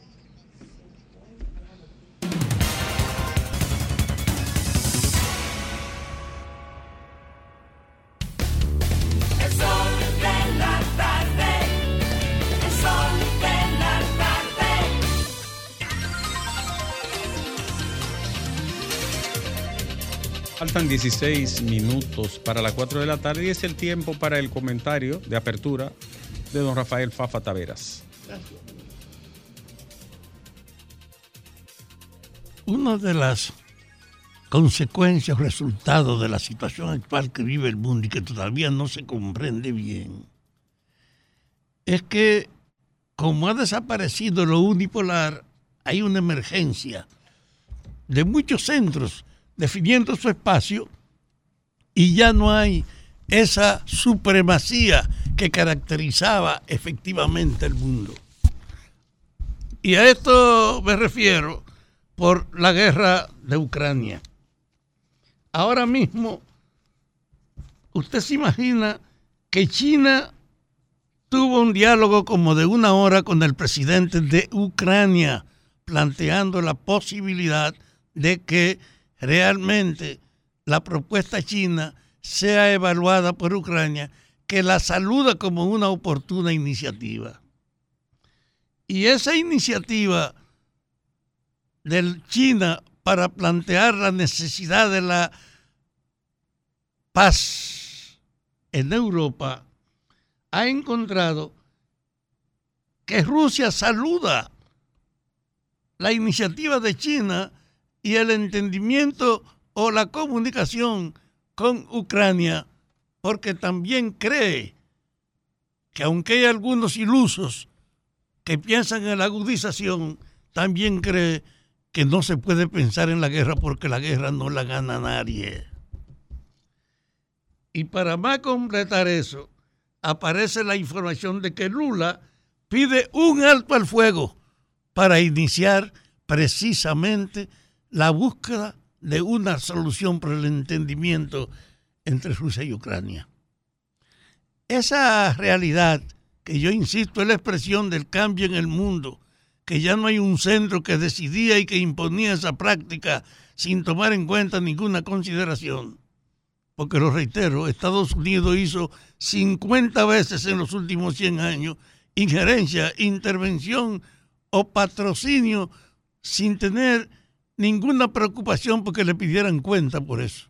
Aquí estamos conmemorando la segunda intervención norteamericana que mañana hará un aniversario más, mañana 58 años. Y nadie tuvo injerencia en las Naciones Unidas de alguna trascendencia en torno a una invasión que no tenía justificación, ni había manera de explicársela a nadie. Pero nadie le discutía la hegemonía a Estados Unidos. Ahora ustedes se encuentran con que Estados Unidos está usando su poder y la herencia de su jerarquía en Europa, que no tiene fuerzas militares propias, con una OTAN que estaba en bancarrota y que no tiene razón de ser porque su existencia era para evitar la relación de los comunistas del bloque rojo con el capital europeo, que no hay razón para eso porque hace tiempo que ese monopolio se liquidó. Se liquidó con la oferta del gas a Europa, que venía de Moscú a Berlín, y con el nuevo camino de China que venía de Pekín a Berlín y que estaban abiertos y en desarrollo de creciente intercambio comercial. Se había disuelto, se había disuelto la frontera ideológica a nombre de la cual el jefe del mundo entonces tenía licencia para hacer lo que le diera la gana. Ahora hay una situación que evidentemente es la expresión de esa alteración de la correlación de fuerza. Que China le proponga a Ucrania y tenga una comunicación de más de una hora con Zelensky, el presidente de Ucrania, y el presidente de Ucrania la saluda y ve una intervención agradable. Que Rusia asuma que es una búsqueda importante y que Lula aquí en el Brasil esté diciendo que hay que dar un paso que parece imprescindible para entenderse, que es lograr un acuerdo para parar, para parar la actividad militar a donde está. Ese hecho de que la diversidad del mundo actual en cuanto a los centros abre una posibilidad inmensa, porque nosotros siempre estuvimos marcados por la dependencia y el control que en América ejercía Estados Unidos. Y nosotros tenemos el mejor mercado con Estados Unidos. Tenemos que defender el hecho, yo lo reitero, de venir de allá las remesas, que son una donación para mantener estable la economía. Que de allá viene el grupo de turistas más importante y también los inversionistas. Por eso, a pesar de este cambio, hay que ratificar la importancia, el reconocimiento de las relaciones con Estados Unidos. Pero en vista de esta descentralización del control del mundo, usted no puede ponerse de espalda como si no estuviese pasando nada, ni cerrarse a la relación y a la amplitud ahora que impone con un sentido de competencia comercial, no ideológica, porque ahora tenemos un solo mercado en el mundo, no puede pasar por alto que efectivamente este es un momento especial para que los gobiernos amplíen sus relaciones, para que establezcan sobre reglas el intercambio con los otros, porque en función de eso es que puede aprovecharse el cambio sin dejar ningún rastro como ayer a la sumisión o al olvido. Yo saludo y llamo la atención para que esa situación que está abriéndose en Ucrania, que ha hecho coincidir en este momento China con Ucrania, abriendo un canal que Ucrania saluda como oportuno, que Rusia lo saluda como tal y Estados Unidos lo ve con simpatía, que te dice, realmente hay abierta una posibilidad de negociación, porque ahora no está la libertad de la imposición de los poderosos sobre el mundo. Y eso tiene una lección aquí en la República Dominicana. El sentido es propiciar el entendimiento, es propiciar la participación de los intereses diversos, es los gobiernos convertirse ellos en los promotores de la búsqueda de soluciones, no en usar, como era una cuestión natural de esa hegemonía antigua, la autoridad central del poder para imponer rumbo. Ahora lo que vale es el intercambio. Lo que se impone es la discusión de todos los representantes sociales y tratar de acercarse a soluciones que dejen a los participantes en una atmósfera de satisfacción. Ojalá de verdad que ese episodio que estamos viendo con Ucrania sea asimilado por nuestro gobierno en el orden de que lo que aquí hay que propiciar son la participación de todos los sectores en la búsqueda de las soluciones, no en seguir creyendo que el poder puede imponerse pura y simplemente frente a los demás. Ojalá, de verdad, que esta conciencia del cambio en el mundo se reafirme con un ejercicio que deje de lado la vieja centralización y el autoritarismo de todos los gobiernos.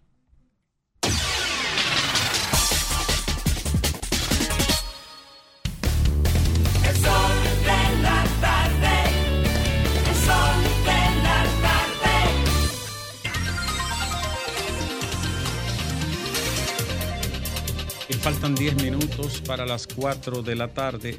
Y me alegra mucho que en el programa Hermano, El Sol de la Mañana, se haya conseguido una buena parte del dinero que necesita el jovencito. Que aquí fue la primera vez que se anunció, porque no es una carta, ¿no? Conmovedora. Y qué bueno que los muchachos del Sol de la Mañana, con Julio a la cabeza, han conseguido ya, ¿qué cantidad, Lea? Una buena parte, ¿no? A él le faltan 20. Pero ya conseguimos, tenemos formal 15 15 mil dólares ya, porque un niño excepcional, es brillante, con un, un promedio y con un, un nivel extraordinario, entonces necesita ir a una universidad, pero solo le cubre una parte, la beca. Y entonces el sol de la mañana lo ha asumido y que ya tiene esa cantidad, ¿verdad? Asegurada. Igualmente, nosotros tenemos el dinero aquí, quedaron de buscarlo hoy, de un oyente que nos donó una parte para la niña, la niña de los espejuelos y de las condiciones de pobreza que ustedes conocen. Y ya tenemos el dinero acá y también tenemos la garantía y el boli se hizo cargo de una parte, el plan social la va a mueblar a su casita. Y estamos contentísimos con ese caso. Y a todos los amigos que han llamado, nos han ofrecido un paquete de cosas. Yo les aguántenmelo ahí, que ya tenemos esto resuelto. Eh, nos alegra de todo corazón y agradecer a las personas también que han sido tan solidarios. Ahora, cuando faltan nueve minutos, es el tiempo de nuestra colega y compañera Diulca Pérez.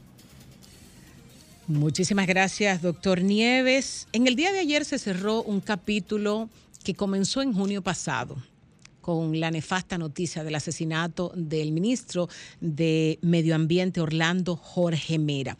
30 años de prisión para Fausto Miguel Cruz Caranday.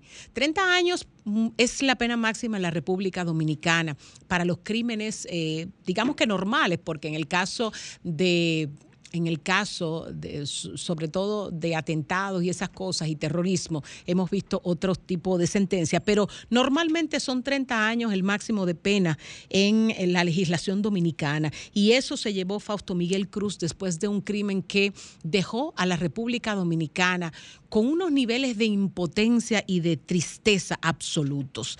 Ayer se escucharon unos testimonios eh, de nuevo eh, terminan eh, sencillamente haciendo que se repita la experiencia de dolor para esa familia de los 13 disparos que hablaron ahí entre las pruebas que presentó el Ministerio Público, que se dispararon en contra del cuerpo de Orlando Jorge Mera.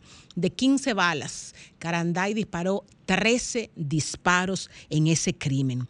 Miren, los 30 años y 50 millones de compensación para la familia. 50 millones que la familia Jorge Mera Villegas no necesita, no quiere y que ha dicho que va a donar a causas sociales. Pero 50 millones que tendrá que pagar Fausto Miguel Cruz, y en ese caso me imagino que ya será su familia, que también pierde en esta tragedia porque estoy segura que ninguno de sus familiares se imaginó que él podía ser capaz de cometer el crimen en contra de su amigo y de la manera tan fría, tan calculada que lo hizo. Esos 50 millones, volviendo al punto, esos 50 millones van a ir a causas sociales, ha dicho la familia de Orlando Jorge Villegas. Y ayer escuchábamos a nuestro compañero eh, Graimer Méndez hablar de que retiren la petición de los 50 millones. Y no se retiró, el juez falló falló a favor de que dé los 50 millones. Y qué bueno que se pueda utilizar para alguna causa social que aporte a alguien en este país, porque hay mucha gente que lo necesita. Y aquí escuchábamos a Nieves ahora mismo hablando de gente que necesita dinero. Lástima que sea de esa manera que salgan 50 millones de pesos. Pero la familia Jorge Mera Villegas no necesita ese dinero. No quiere ese dinero.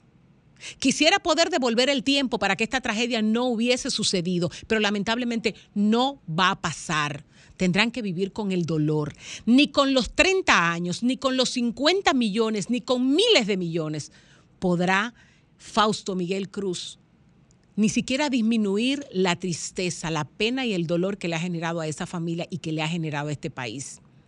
Pero la tranquilidad, Grimer, es que esos 50 millones de pesos van a ir a causas sociales y que esos 50 millones de pesos no va a llegar a las manos de la familia Jorge Mera Villegas, porque ni siquiera lo quieren.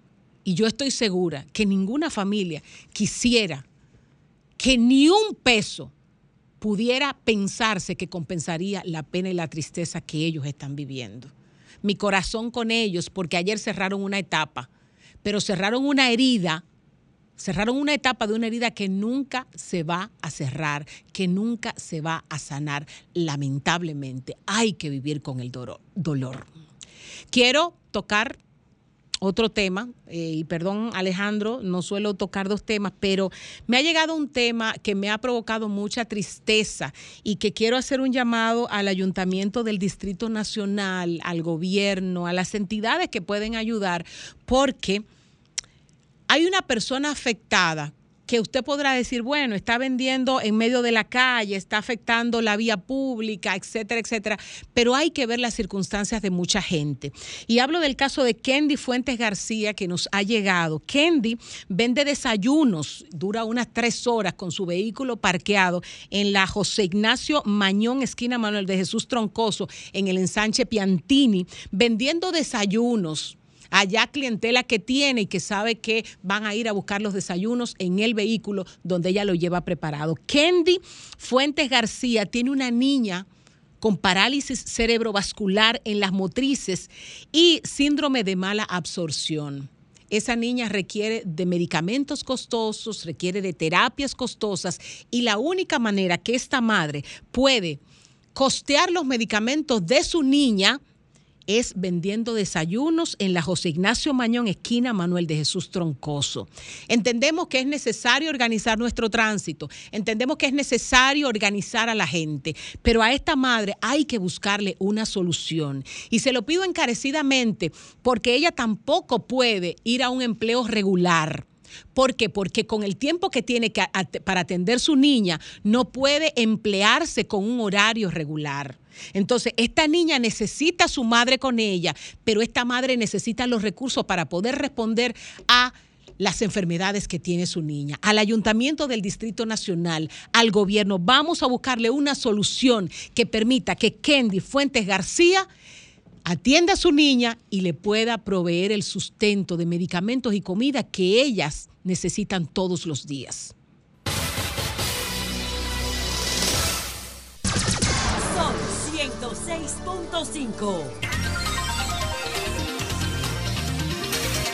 Las 4 y 5 minutos, regresamos al sol de la tarde y una grata visita y una entrevista mejor. Con nosotros está don Pablo Ulloa, defensor del pueblo, que nos va a hablar de una innovación y de algo muy creativo y necesario, la Casa de los Derechos. Pablo, buenas tardes. Buenas tardes. Usted sabe que aquí yo me siento como en casa, de verdad. Bienvenido, Pablo. Viendo a Lenchi, que me tiene votado. Después que ese hombre asumió Se esa, llama proyección. después que asumió esa candidatura, Yo estoy él ni viene a este programa. Aquí, aquí lo- los, los candidatos a diputados que tenemos me Son- tienen preocupado porque son muy amigos míos. Yo que no tengo partido, ahora no sé qué voy a hacer. Tira una moneda para arriba. Ya lo dividimos, No. ya. Fafa, jefe Man- de campaña. mantenerlo como amigo. Yo de. Lenchi, eh, yo de Grimer, Domingo eh, de Chanel y, y, Fede. Y Fede de- Federico de de. Lenchi. De Lenchi. Eh, agua Lenchi tibia. usted. No, yo de Grimer. Agua Ah, tibia. No, yo, yo apunto a dónde voy a ganar. Digo, yo, si por eso yo, yo perdí porque yo lo voté a él para la UAS. Es verdad. Sí. Si no, ahí perdimos todo. Ah. Y tú, yo, yo tengo deuda No, todavía. porque- No, porque aquí todo el mundo está huyendo. Usted- yo me escribí, mira. Yo me voy a alejar de mi de ustedes hermano. porque ustedes, ustedes como han perdido demasiado veces. No, con, con Lenchi yo me inscribí con mucho amor, mucho orgullo y con mucha satisfacción porque Vamos a hizo una gran campaña. este país. Le vamos a hizo una gran bien. campaña para, para y a rescatar muchas cosas. De verdad que sí, gracias de corazón y más teniendo a Fafa que, que realmente muchos de nosotros de la generación nos vimos identificados con él y sus orientaciones y con su, su esposa, vamos a decirle todavía. Aprendimos mucho del tema de la igualdad y la equidad. De verdad, y don Ricardo, ni hablar, y con Dios que tengo una amistad hace muchos años. Y Grimer es de la casa, diría yo. Yo soy adjunto. Pablo, hablemos de derecho y de la Casa de los Derechos. ¿Qué la gente va a encontrar ahí? Miren, en el año de en diciembre el defensor por primera vez hace una encuesta nacional de derechos humanos para tomar un- una línea base, un punto de inicio de un análisis prospectivo en los próximos años de la gestión. Y nos damos cuenta que el 60% de los jóvenes que están en el quinto quintilo, o sea, los más pobres, de 18 a 24 años, no conocen sus derechos. Si no conocen sus derechos, no van a exigir o no van a tratar de, de que le llegue los bienes y servicios que el Estado está supuesto a brindarnos. Pero peor aún, y los deberes. Entonces, viendo esa realidad y un acuerdo que se había firmado anteriormente con la Universidad Autónoma de Santo Domingo, decidimos hacer un modelo que ha sido exitoso en muchas partes del mundo y que yo he podido ver como presidente de la Federación Iberoamericana de Ombudsman, que es una casa de formación en derechos. Esa casa de formación en derechos no, no solamente implica la parte de eh, eh, eh, formación propiamente, que sería fomento y educación, sino que incluye un observatorio de una serie de variables o indicadores sociales que tenemos que analizar los defensores y un sistema de alerta temprano de aspectos de gobernabilidad y de conflictividad que toda sociedad tiene que monitorear para que no pase lo que está pasando, por ejemplo, en Nicaragua, que esta mañana incluso estaba con, con Carlos Chamorro, hablando de su experiencia, fruto de la dictadura que se está viviendo en, en- en Nicaragua. Nicaragua. Entonces, aparte de la educación y aparte de, de la investigación y desarrollo, dentro de la Casa de Derechos vamos a tener una línea de trabajo relacionada con la violencia que va a implicar un, un trabajo adicional de investigación que estamos haciendo fuera a través de la Procuraduría General de la República y los centros de atención a, a los hombres agresores, más otros trabajos que hemos venido haciendo, como ustedes saben, por ejemplo, la investigación de Mente Sana, Políticas Enfermas, que dio al traste de que el gobierno ejecutara una línea de asistencia, la parte relacionada con violencia de mujeres, que generó una línea de trabajo conjunto. Hemos hecho también investigación relacionada con, con la parte de seguridad privada y eso ha dado al traste de que, por ejemplo, nosotros nos damos cuenta que aquí no existe un sistema de selección de, se- de seguridad privada y mucho menos de formación. Por lo tanto, nosotros tenemos un riesgo muy grande de hechos como lo que pasaron en Bonao, independientemente que tenga que ver con salud mental. Él era miembro de una empresa de seguridad privada como otra línea de, de acción del defensor del pueblo dentro de la investigación y el desarrollo. Esa parte de innovación va a estar dentro de la universidad también. Por lo tanto, todo ese, ese, ese semillero de investigación que se da dentro de la universidad, nosotros lo vamos a promover con una estrategia nacional de fomento de los derechos humanos a través de las universidades que presentamos a todos los rectores. Y la idea es que este plan piloto en la Universidad Autónoma de Santo Domingo, que vamos a inaugurar la semana próxima, se puede expandir a las universidades a nivel nacional. El defensor del pueblo no, no pretende tener espacios por tener espacios. Nosotros tratamos de buscar espacios que sean de impacto. Por ejemplo, ayer firmamos con la Dirección General de Impuestos Internos que por primera vez el contribuyente va a tener una defensoría del contribuyente y está en 360. Ese es un espacio donde toda la persona que se sienta vulnerada en cuanto a los impuestos puede ir y va a tener asistencia, no solamente de orientación, sino también de apoyo adicional. Pero la semana pasada firmamos un acuerdo, servimos de gestores para un acuerdo entre la Superintendencia de Electricidad y el Impostón, porque uno de los elementos más profusos en cuanto a la parte de, de los reclamos son las notificaciones. Entonces, cuando hicimos un trabajo con los, con los usuarios, nos dábamos cuenta que al no llegar a las notificaciones no podían hacer el orden jerárquico que plantea la ley eh, de derecho administrativo de poder escalar. Entonces hablamos con el superintendente de electricidad, el impostón, se hizo una, una viabilidad y hoy en día se va a hacer un piloto con unos 5 mil casos de las 28 mil notificaciones pendientes. Por lo tanto, la Casa de los Derechos termina siendo una iniciativa del defensor de poder impactar a la población universitaria de 18 a 24 años con estrategias sincrónicas en el término formativo, pero ¿Dónde también inicia? presenciales. ¿Por dónde inicia? Iniciamos en la, en la Autónoma de Santo Domingo, específicamente eh, en una edificación que está detrás de Arte, cerca de la José Contreras. El día 4 vamos a poner, vamos a aperturar, porque yo en lo personal no creo en inauguraciones. Yo creo que ese modelo está desfasado, lo que tenemos que aperturar al público. Y en la tarde vamos a tener una conferencia con unos 300, 400 jóvenes y, y profesores para explicarles lo que es el modelo eh, de gestión de la Casa de los Derechos. Este, este es el inicio. El alcance, perdóname, Pablo. El alcance, eh, a- o sea, ¿a quién se extiende eh, los servicios? En este primer momento queremos impactar a la Universidad Autónoma, específicamente en su sede de Santo Domingo. La idea es ver este piloto por tres meses. Solo con eh, personal de la UAS.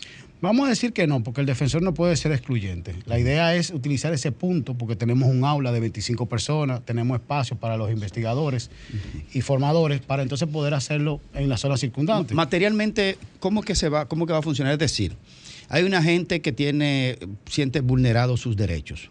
Tenemos ahí. Entonces, la gente que hace, va allá, documenta, registra o lo presenta de en voz. La ventaja que tenemos es la siguiente, y qué bueno que me preguntas. Eh, aquí está Ricardo. Nosotros tenemos un secretario general que es un- una figura de mucho respeto, se llama don Harold Modesto. Claro, Y con amigo. él hemos construido un Ricardo. modelo basado en cuatro procesos. Atención al ciudadano, que está certificado por AENOR, que es una firma internacional, y que el 14 de junio lo vamos a certificar ISO 9000. Quiero significar lo siguiente. Una vez me tocó ser director ejecutivo del Tribunal Constitucional. Nosotros nos tomó cuatro años certificarlo en ISO. El defensor del pueblo en dos años lo va a hacer. Es un hito y quiero significarlo porque desde el punto de vista de la gestión pública y la administración moderna, el defensor del pueblo se está poniendo a la vanguardia, aún teniendo quizá eh, deudas pendientes con la sociedad dominicana, pero tenemos que verlo desde el, pi- desde el punto de vista de una gestión que apenas va a cumplir dos años, el 14 de junio. Gracias a Dios por esa fecha emblemática. Entonces, la gente lleva su queja, Entonces, la lleva. atención, Sí. de atención pasa a investigación, de investigación a notificación y de notificación a litigio estratégico. El ciudadano no tiene que moverse. El defensor no solamente tiene estos puntos de acceso, como lo hemos llamado, sino que ha desarrollado una aplicación. Dentro de la página web tenemos la posibilidad y el WhatsApp, que era la central telefónica, la convertimos en WhatsApp. Esos tres elementos se conectan a un, a un CRM que con inteligencia artificial nosotros vamos descartando lo que son reclamaciones y quejas. Y lo que son reclamaciones se las pasamos a atención. Pero ¿qué pasa? Que el ciudadano, es otra innovación de nosotros, puede darle seguimiento a su caso con un sistema de trazabilidad que se llama SOL. Eso lo hicimos con un apoyo del Programa de la Naciones Unidas para el Desarrollo. Y toda esa línea que te estoy describiendo es lo que llamamos el defensor tecnológico. Nosotros estamos apostando a que el ciudadano tenga que moverse de su casa. Los casos de oficio del defensor del pueblo han aumentado un 76%. Ha aumentado. Un 76%. Lo de oficio. Lo de oficio, porque nosotros estamos atentos a todo lo que pasa. ¿Qué Y significa caso de oficio? aquí tú haces una queja inmediatamente te están contactando, dando el teléfono. Por ejemplo, esta mañana hicieron una queja relacionada con un señor que se llama Joel Almonte, y perdóname que diga el nombre. Inmediatamente se contactó. Denos la información, no tiene que pasar. Mándelo por WhatsApp, la documentación, nosotros tramitamos el caso, le orientamos si es una orientación y si es un reclamo, nosotros lo asumimos. Cuando usted venga es porque ya el caso está en un nivel ya de notificación a la administración. No se tiene que mover. Para eso está el defensor. Si nosotros tenemos que asistir, como ha pasado en Mao, dos niños que, un niño que murió y el otro fue herido por una bala, nosotros llegamos a donde la familia para que no se tuviera que trasladar, para ponerle un caso. El caso de San Pedro de Macorís, cuando murieron los niños por el Sí. accidente, nosotros lo trasladamos y al, día siguiente, gracias a Dios, incluso el presidente pudo anunciar que se, se apresaron a la, a la persona que estuvo manejando. Y así sucesivamente, esos son los casos de oficio, que el defensor no tiene que esperar que el ciudadano llegue. Nosotros salimos a buscarlo. Y eso ha hecho, y yo, don Fafa, que nosotros podamos tener más de un 200% de aumento de los casos. Y que además se expande de una vez. Inmediatamente, Eso- incluso nosotros a través de ese CRM hemos podido interactuar con casi 15 mil ciudadanos dominicanos a través de la inteligencia artificial, que es el uso correcto que se le debe de dar. Perdón, no, Fafa. Primero, me alegra escucharte, porque soy de los que cree que en el país hay una prostitución general en la población en torno a los derechos de ellos e incluso a la conciencia de lo que debe hacer el poder.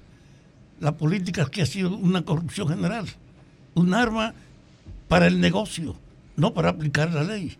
Y por eso cualquier esfuerzo donde la gente pueda recurrir o que ayude a que esa idea de lo que es de verdad un régimen transparente sin impunidad camine.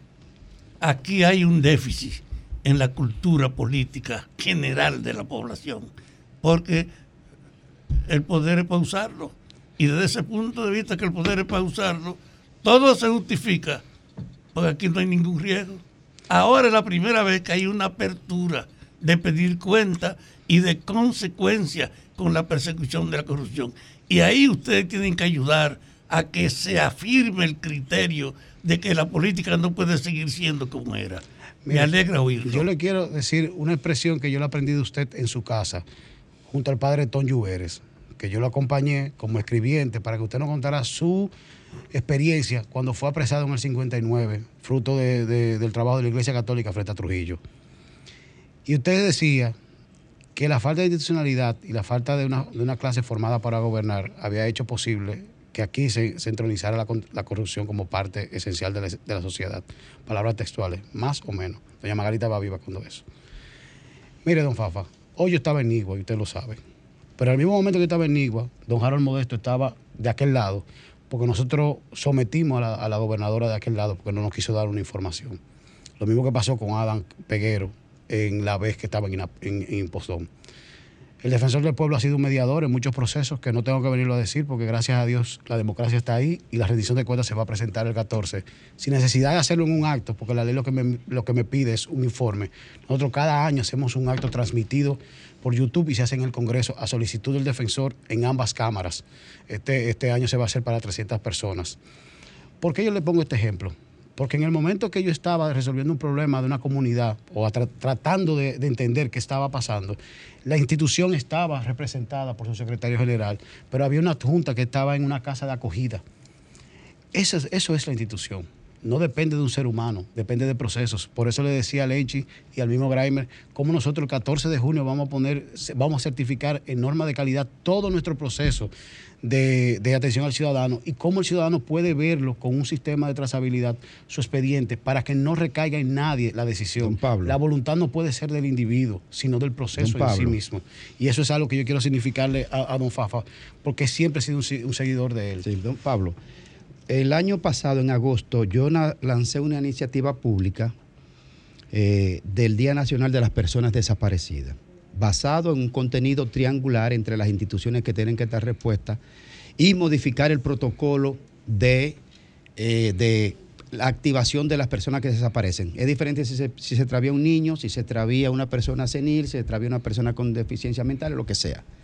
Fuimos allá con la viuda de Narcisato a tu oficina y tú nos pusiste unos técnicos para dialogar la posibilidad de emprender este proyecto que sea el 26 de mayo. Ahora en mayo se van a cumplir 29 años de la desaparición de Narciso González. Entonces, esa iniciativa, Pablo, me hicieron una sugerencia, pero ¿en qué está? Sí. Al llegar la gestión, nosotros creamos una unidad legislativa, porque el defensor tiene que opinar de todos los proyectos de ley que implique derecho. No puede estar estático o sentado esperando que el proyecto de ley se apruebe en una Cámara para entonces salir a dar opiniones. Nosotros tomamos el anteproyecto, sometemos a una matriz de análisis y esa unidad entonces opina. Yo te aseguro que en el mes de mayo va a haber una reunión donde la unidad legislativa te va a presentar el, el proyecto a grandes rasgos. Independientemente tengamos que hacer los articulados y unos aspectos relacionados, pero ya la opinión está, incluso yo la pude revisar. Quizá no fue por la prontitud, porque en un momento tuve que viajar a Washington por, por una reunión con el Departamento de Estado, los AIT y otras cosas, pero en, en el mes de mayo sí va a haber una reunión para presentarle el anteproyecto. Pablo, este es un problema complejo, es nacional, abarca demasiados seres humanos jóvenes, pero se pudiera empezar un plan piloto y con las instituciones que deben de participar, vamos a decir, coaligadas. ¿Ustedes han pensado en la 42 de Capotillo? Lo que pasa es que la 42 tiene dos significados. Uno cultural, que tiene que ver con una profusión de un tipo de ritmo que se le llamaría dembow o se le llamaría cualquier otra forma, y uno que tiene que ver justamente con el uso y abuso de las sustancias. Me refiero a eso. Esa parte yo lo llegué a conversar con el director de- de- del Consejo Nacional de Drogas para significar que cada institución asuma su responsabilidad. Claro. Entonces lo que yo ando promoviendo es justamente que las instituciones asuman lo que le correspondan, porque si no desnaturalizaría el defensor y se puede entender que hay una violación de los límites Pero naturales. ustedes pueden hacer un, Pero la un idea, diagnóstico, la idea es que en, con- en cuando con presentarlo a la institución o- eh, responsable. Nosotros por porque eso- ahí hay una violación bárbara de la No, dignidad humana. No, y le voy a poner, nosotros creamos un fondo concursable para las universidades, para temas relacionados con aspectos sociales y violación de derechos. Uno de los puntos tiene que ver justamente con la 42, lo adelanto, quizá, qui- quizá hubiese querido esperar para tener el resultado, como todos los estudios que estamos poniendo a circular, pero la idea es justamente hacer un análisis sociológico y antropológico que no se quede única y exclusivamente en la parte estadística, sino que podamos ver estudios de casos. Es como, por ejemplo, la parte de las cárceles. Nosotros tenemos ya un levantamiento completo de todas las cárceles que se hizo incluso con apoyo del CIUBEN, como las cárceles, con todas las tabletas y los encuadradores de- de la- del CIUBEN. Nosotros hicimos un acuerdo con CIUBEN, se levantó todo, pero que nos dimos cuenta que te- le faltaba un elemento cualitativo y por eso estamos ahora mismo eh, trabajando con una antropóloga obvio el nombre por un tema de que creo Claro. que hay una sola antropóloga en el país claro. y todo el mundo la ha seguido mucho, usted la conoce, Tajira Vargas, porque queremos hacer unas entrevistas a profundidad para poder sacar otras variables. Si usted me pregunta el día de hoy, el defensor tiene toda la data que se necesita, pero para presentar una propuesta real a la sociedad dominicana que involucre todos los administradores del sistema, Poder Ejecutivo, Poder Ejecutivo en la, en la Procuraduría, el Ministerio Público, la parte de la Suprema Corte de Justicia y demás, el defensor quiere hacer algo más profuso que permita ahí tener una radiografía real, pero la idea es un, un proye- o sea, un estudio que va a terminar siendo vuelta a las cárceles, como ha pasado en otros países de América Latina. Bueno, defensor del pueblo, un amigo que me ha votado últimamente, pero yo lo sigo queriendo. Eh, Pablo, hay un tema que, que es un abuso ya sobre abuso, que es el tema del ruido. El ruido en los eh, condominios, el ruido en, en los pueblos, en los barrios, en las, en las aceras. El, el defensor del pueblo tiene eso en agenda porque hay mucha impotencia entre la ciudadanía respecto a eso, dado que casi no se hace nada. Y en segundo lugar, Pablo, el tema este del de el abuso también de las aceras, que están sobrepobladas de negocios, violando la ley municipal. Y la queja de los ciudadanos nunca se consideran. Mira, en el primer punto, nosotros trajimos el año pasado, y de ahí se desprendió toda una estrategia que hemos venido trabajando, a Lucho Garzón, el alcalde de Bogotá, que hizo posible que Bogotá hoy fuera una ciudad tranquila, de la izquierda, eh, el cual trabajó con los 19 micromunicipios que existen en Bogotá. Y ahí se lanzó una estrategia que se llama Seguridad y Convivencia Ciudadana. Nosotros estamos trabajando en los 700 des- destacamentos en República Dominicana que existen formalmente de la policía a través de un enfoque de los comunitarios alrededor de, de los destacamentos, pero hay una pegatina que es una infografía que se, se pega, donde hay una línea directa del defensor del pueblo y un código QR que a través del WhatsApp nos, nos contactan y nosotros podemos activar. Porque realmente el defensor termina siendo un fiscalizador, que era lo que decía don Fafa en un momento, pero tenemos que hacer que las instituciones funcionen como correspondan. El segundo punto, y, y- y bien hago recuerdo del momento que en la zona universitaria fuimos, que había un tema relacionado no solamente con la parte de, de- de los, de las aceras, sino incluso con la policía, con una serie de motocicletas que se pudo resolver gracias a tu iniciativa, y unos, unos vehículos, y se Ya hizo se incluso un corredor Ya no están. ya no están. Pero fíjate cómo el defensor, Ya no está la activa- policía, activado por, por la solicitud tuya como, como ciudadano, activó, incluso llevamos al jefe de la policía en ese momento para que diera respuesta a la ciudadanía, qué es lo que le corresponde al defensor. Claro. Porque justamente hay que dividir los roles y uno ha tratado de incluso hacer hasta más de lo que le corresponde, en algunos momentos tratando de alguna manera de estericar un poco la ley, porque por ejemplo lo del defensor del contribuyente o lo de la superintendencia es tratando uno de, de- de estericar hasta lo más posible, pero dejándole la responsabilidad de la institución que le corresponde. O sea, nosotros podemos ropar un poco más y quizá el capital político que pudiera tener la institución, la institución, la podemos poner eh, en, en manos de otra institución para poder atraerla y con eso se dé cuenta que el ciudadano lo va a valorar más. Pero hay un límite. Ya la responsabilidad, fíjese lo que usted dice, el defensor no, está, no tiene GPS de las motocicletas, pero se entregaron las motocicletas y las camionetas. Y se hizo un proceso de un corredor y se hizo un levantamiento, incluso las aceras, hasta se llevaron lo- lo- los regidores. Entonces, ahí hay un tema también de, de- de- de empoderamiento de la ciudadanía, que era lo que decía don Fafa con construcción de ciudadanía. Porque real y efectivamente el ayuntamiento está consciente de esa, zo- de esa zona, le da su seguimiento. El caso de la policía, ¿por qué se diluye en el tiempo una, un bien que fue adquirido para ese y se entrega? Entonces son, son discusiones más profundas de la sociedad dominicana. Pablo, gracias. Gracias. Muchas gracias por compartir con nosotros este segmento tan importante y dialogar sobre esos temas que son de tanto interés. Apelaron la sentencia del canódromo, ¿verdad que sí? Siempre. Usted, usted, usted conoce, gracias a Dios, Sí. los hierros de su caballo. Ay, sí. Nosotros llegamos hasta el final, aunque nos quedemos No, no, pero claro, no. Ya claro. la sociedad Eh, dominicana busca régimen de eh, consecuencias. Hay que llegar hasta el tribunal del Averno, si es necesario, Alejandro.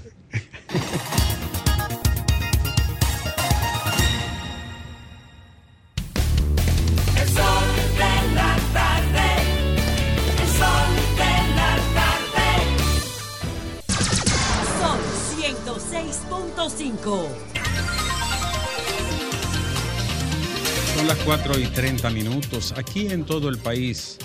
Este es el sol de la tarde y eh, debe de estar por ahí la, joven que vino a buscar, a retirar la, la colaboración para la niña de, de los espejuelos y esto, ¿verdad? Ya, Lea. Ya viene. También tenemos los datos del señor que llamó de Asua, Estebanía, para el tema de, la, de conseguirle un cenaza al señor no vidente. Pero ahora es el tiempo del maestro Lenchi Vargas para su comentario. Muchas gracias, querido Nieve. La gente te dice nieve, ¿eh? Nieve pelado. Nieve pelado. Como me merezco. Eso es. y ocurre que no, y no es por el frío de las nieves en sí mismo, ¿eh? No. Porque no hay eh, nieve, no, hay en tu cabeza. No, por Dios. ¿eh? Y además los nieves son un grupito, muy poco, una familia muy pequeña, ¿no? Así. Bien. Bueno, y mi saludo también a ti, dominicano, donde quiera que estés. Yo quiero empezar dando las gracias al doctor Nieves precisamente por haberse referido a mi padre en ocasión del aniversario de su fallecimiento, el 36 aniversario. Y es un gesto de mucha nobleza. Lo agradezco en nombre mío y de mi familia. Quiero también resaltar que en el día de ayer, Friendly, eh, sí nos vimos, en Santiago hicimos como siempre hacemos un acto de recordación al legado, a los aportes que Lorenzo Ventura Vargas, el sombrerero, hiciera no solo a Santiago, sino también a toda la región del Cibao y al país, porque mi padre fue el principal organizador del movimiento popular dominicano en Santiago, luego en la línea noroeste y una buena parte del Cibao. De igualmente fue dirigente nacional de ese partido de izquierda. Y ya sabemos que consecuencias tuvo esa práctica. Estábamos, estuvimos allá, doy las gracias al conglomerado de amigos y amigas que se dieron cita pese a la lluvia, porque hubo una lluvia que no impidió que realizáramos ese evento de diálogo espiritual con nuestro padre y ese gran líder revolucionario que fue eh, Lorenzo Ventura Vargas, dando las gracias en particular también a la alcaldía de Santiago que envió una representación y que con ellos estamos en diálogo porque sí queremos inmortalizar el nombre de ese gran dirigente por la libertad y la democracia a través de una calle que lleve su nombre. Pero eso estamos estamos en proceso. De igual manera, eh, quiero también felicitar de corazón, felicitar a David Vázquez. Eh, Friendly, ahí tenemos también algunas fotos, quien fue juramentado hoy como presidente de la Organización de Ciegos Dominicanos. Una organización que tiene la Organización de Ciegos, así se llama, Organización de Ciegos Dominicanos, que ya casi arriba a los 50 años de existencia. Fue la primera organi- organización de ese grupo de seres humanos que tiene una discapacidad, en este caso con la vista. Él acaba de ganar las elecciones de esa entidad y hoy fue juramentado eh, junto con un grupo de jóvenes no videntes que se comprometieron a seguir luchando por la inclusión social y la participación de este gran núcleo de personas no videntes que existen en República Dominicana y que normalmente son olvidados, marginados y prácticamente silenciados. Debo decir en este caso que eh, para resaltar el tema de la discriminación que como profesor universitario que soy, he tenido una, un reclamo permanente para que el sistema de educación, y en este caso más me he enfocado en la educación superior, responda a ese sector para que se forme eh, conforme a la especialidad que significa la educación hacia ese grupo, ese grupo humano de no videntes. Eso, eso implica no solo crear condiciones físicas y no solo tener recursos tecnológicos, también implica tener profesores universitarios preparados para, en términos eh, psicológicos también, poder llegar con sus instrucciones a aquellos que están formando a nivel superior.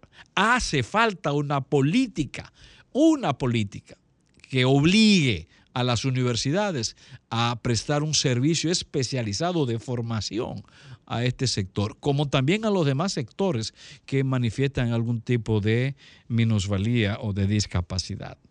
Felicitaciones, David.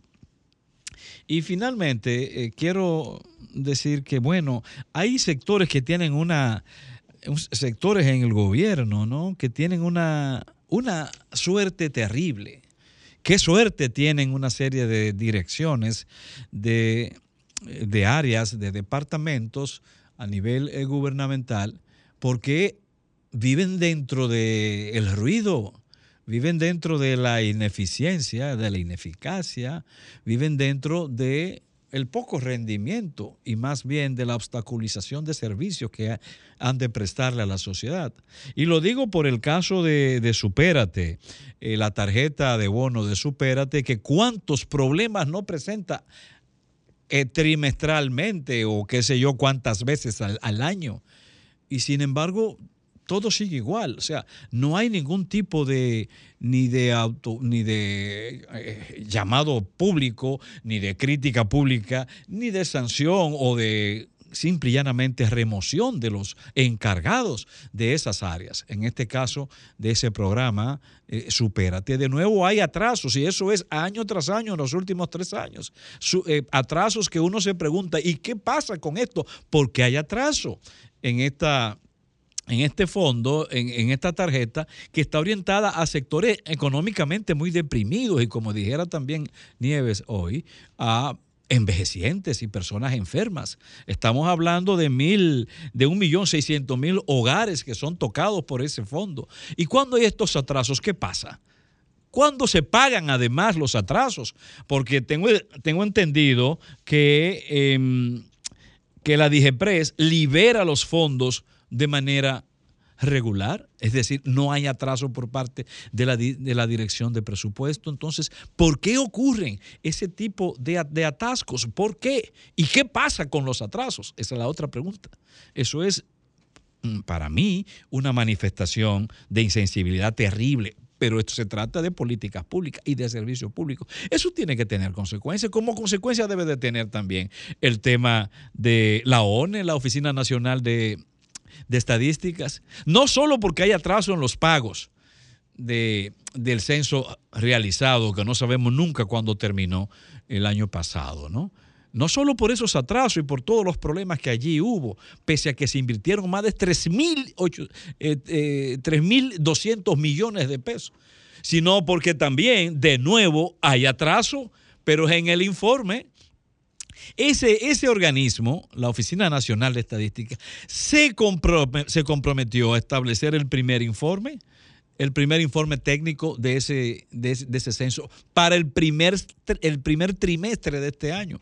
Y ya estamos en el mes cuarto, camino al mes quinto. De hecho, entramos ya al segundo eh, eh, semestre del, del año 2023 y sin embargo no hay ningún informe reitero, pese a que es un compromiso público con la nación, con la sociedad, no es solo con el gobierno. Nuevamente manifiestan sus ineficiencias allí. Y finalmente, bueno, también qué suerte tiene eh, el Servicio Nacional de Salud, con quienes dirigen allí, que no ha habido manera de, no ha habido, no, no ha habido presión, ni las quejas, ni, ni, lo- ni, ni el desastre que se ha producido en el Servicio de Salud Pública. No ha habido forma de que se remuevan allí los responsables. ¿Qué suerte tienen estas personas?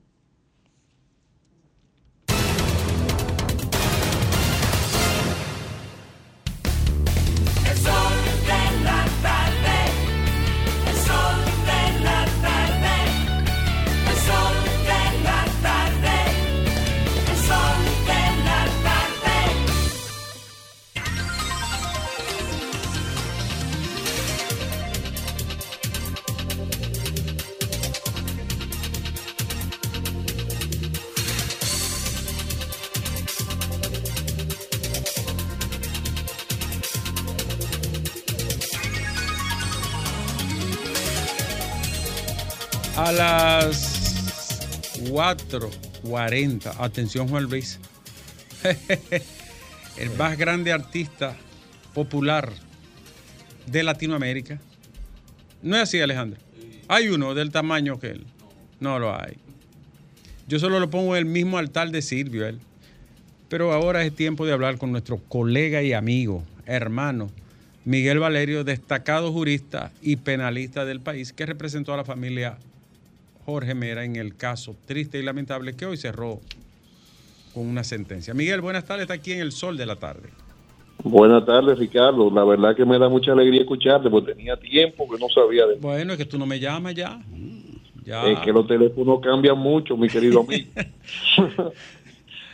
Dime, hermano, eh, dame un, un briefing de esta decisión, si ya la tienes, la- las motivaciones, cómo destruyeron la, la presunta legítima defensa que quiso elevarse en el caso. Mira, el caso tenía muchas aristas. Tú sabes muy bien que aunque el Código Procesal Penal habla de que eh, es un caso expedito eh, y el caso parecía sencillo, el caso al final de cuentas, a cada persona que se someta a la justicia en un Estado de Derecho, hay que probarle de manera integral la conducta. Es decir, no puede quedar ni un solo re- re- resquicio de que lo que usted dice, que en este caso era un asesinato, eh, no existía.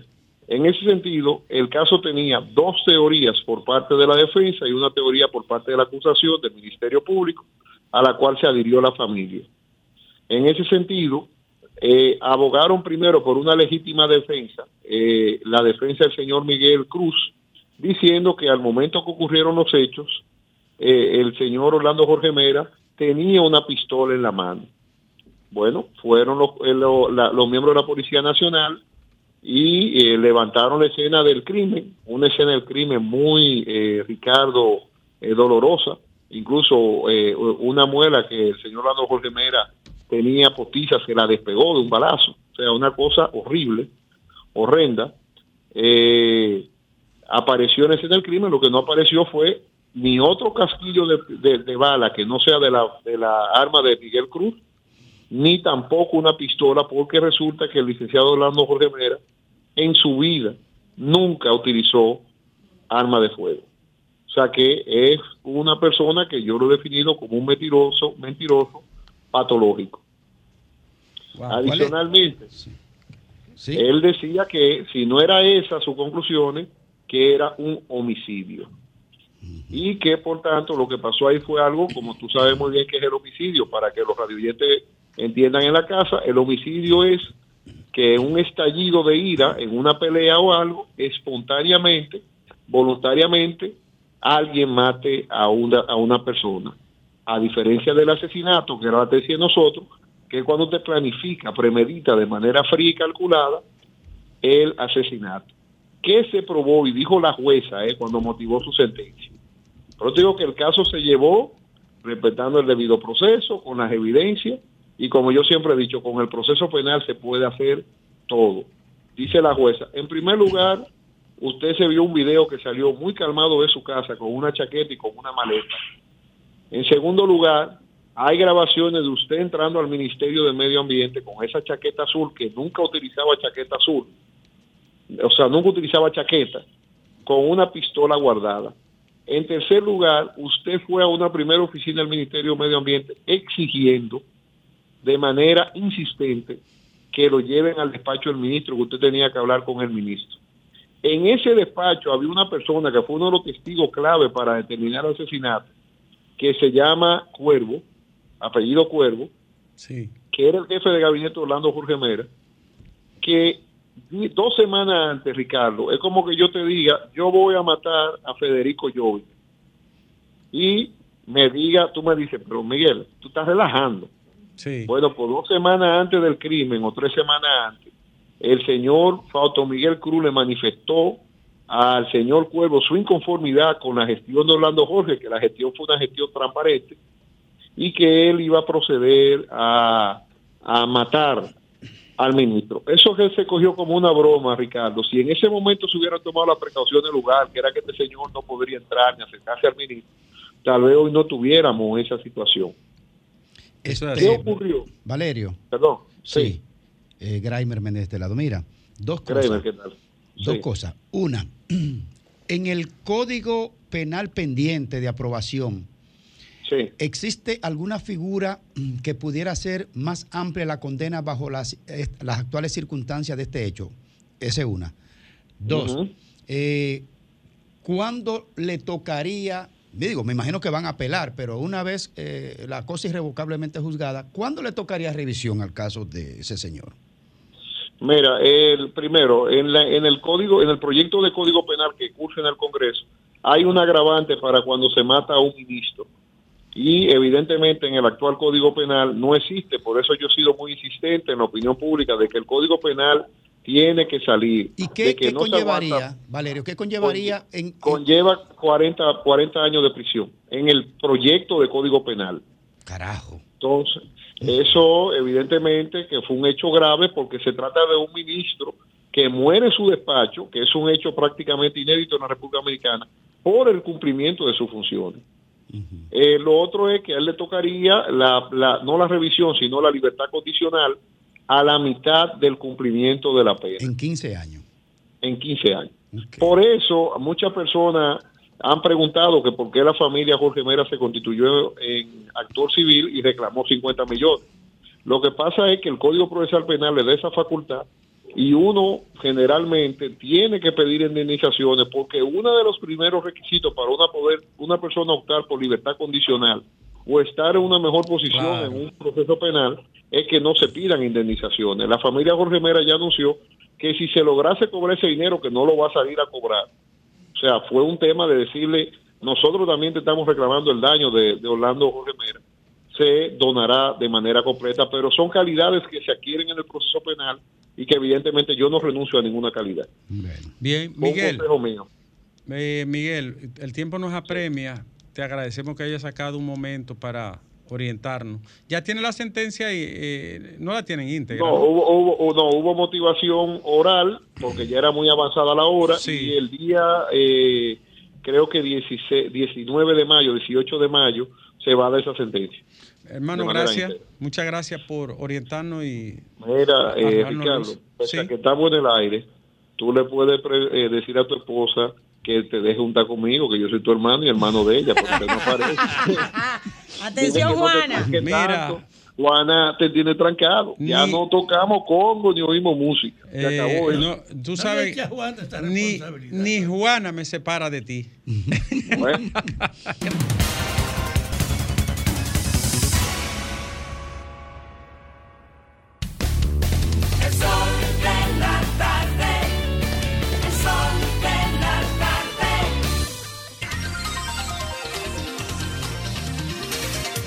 Regresamos, regresamos aquí al sol de la tarde. Quiero agradecer allá en Santiago a mi colega y amiga querida, elegante, admirada, Bélgica Suárez, que escribió algo tan bonito sobre una conferencia que teníamos allá Sí, no, una. en Santiago. Es una- Bélgica, mi amor, te queremos una muchísimo. reina aquí. de la comunicación Una reina de la comunicación. Te queremos mucho aquí en el Sol de la Tarde y en toda la capital. Un abrazo a Bélgica Suárez.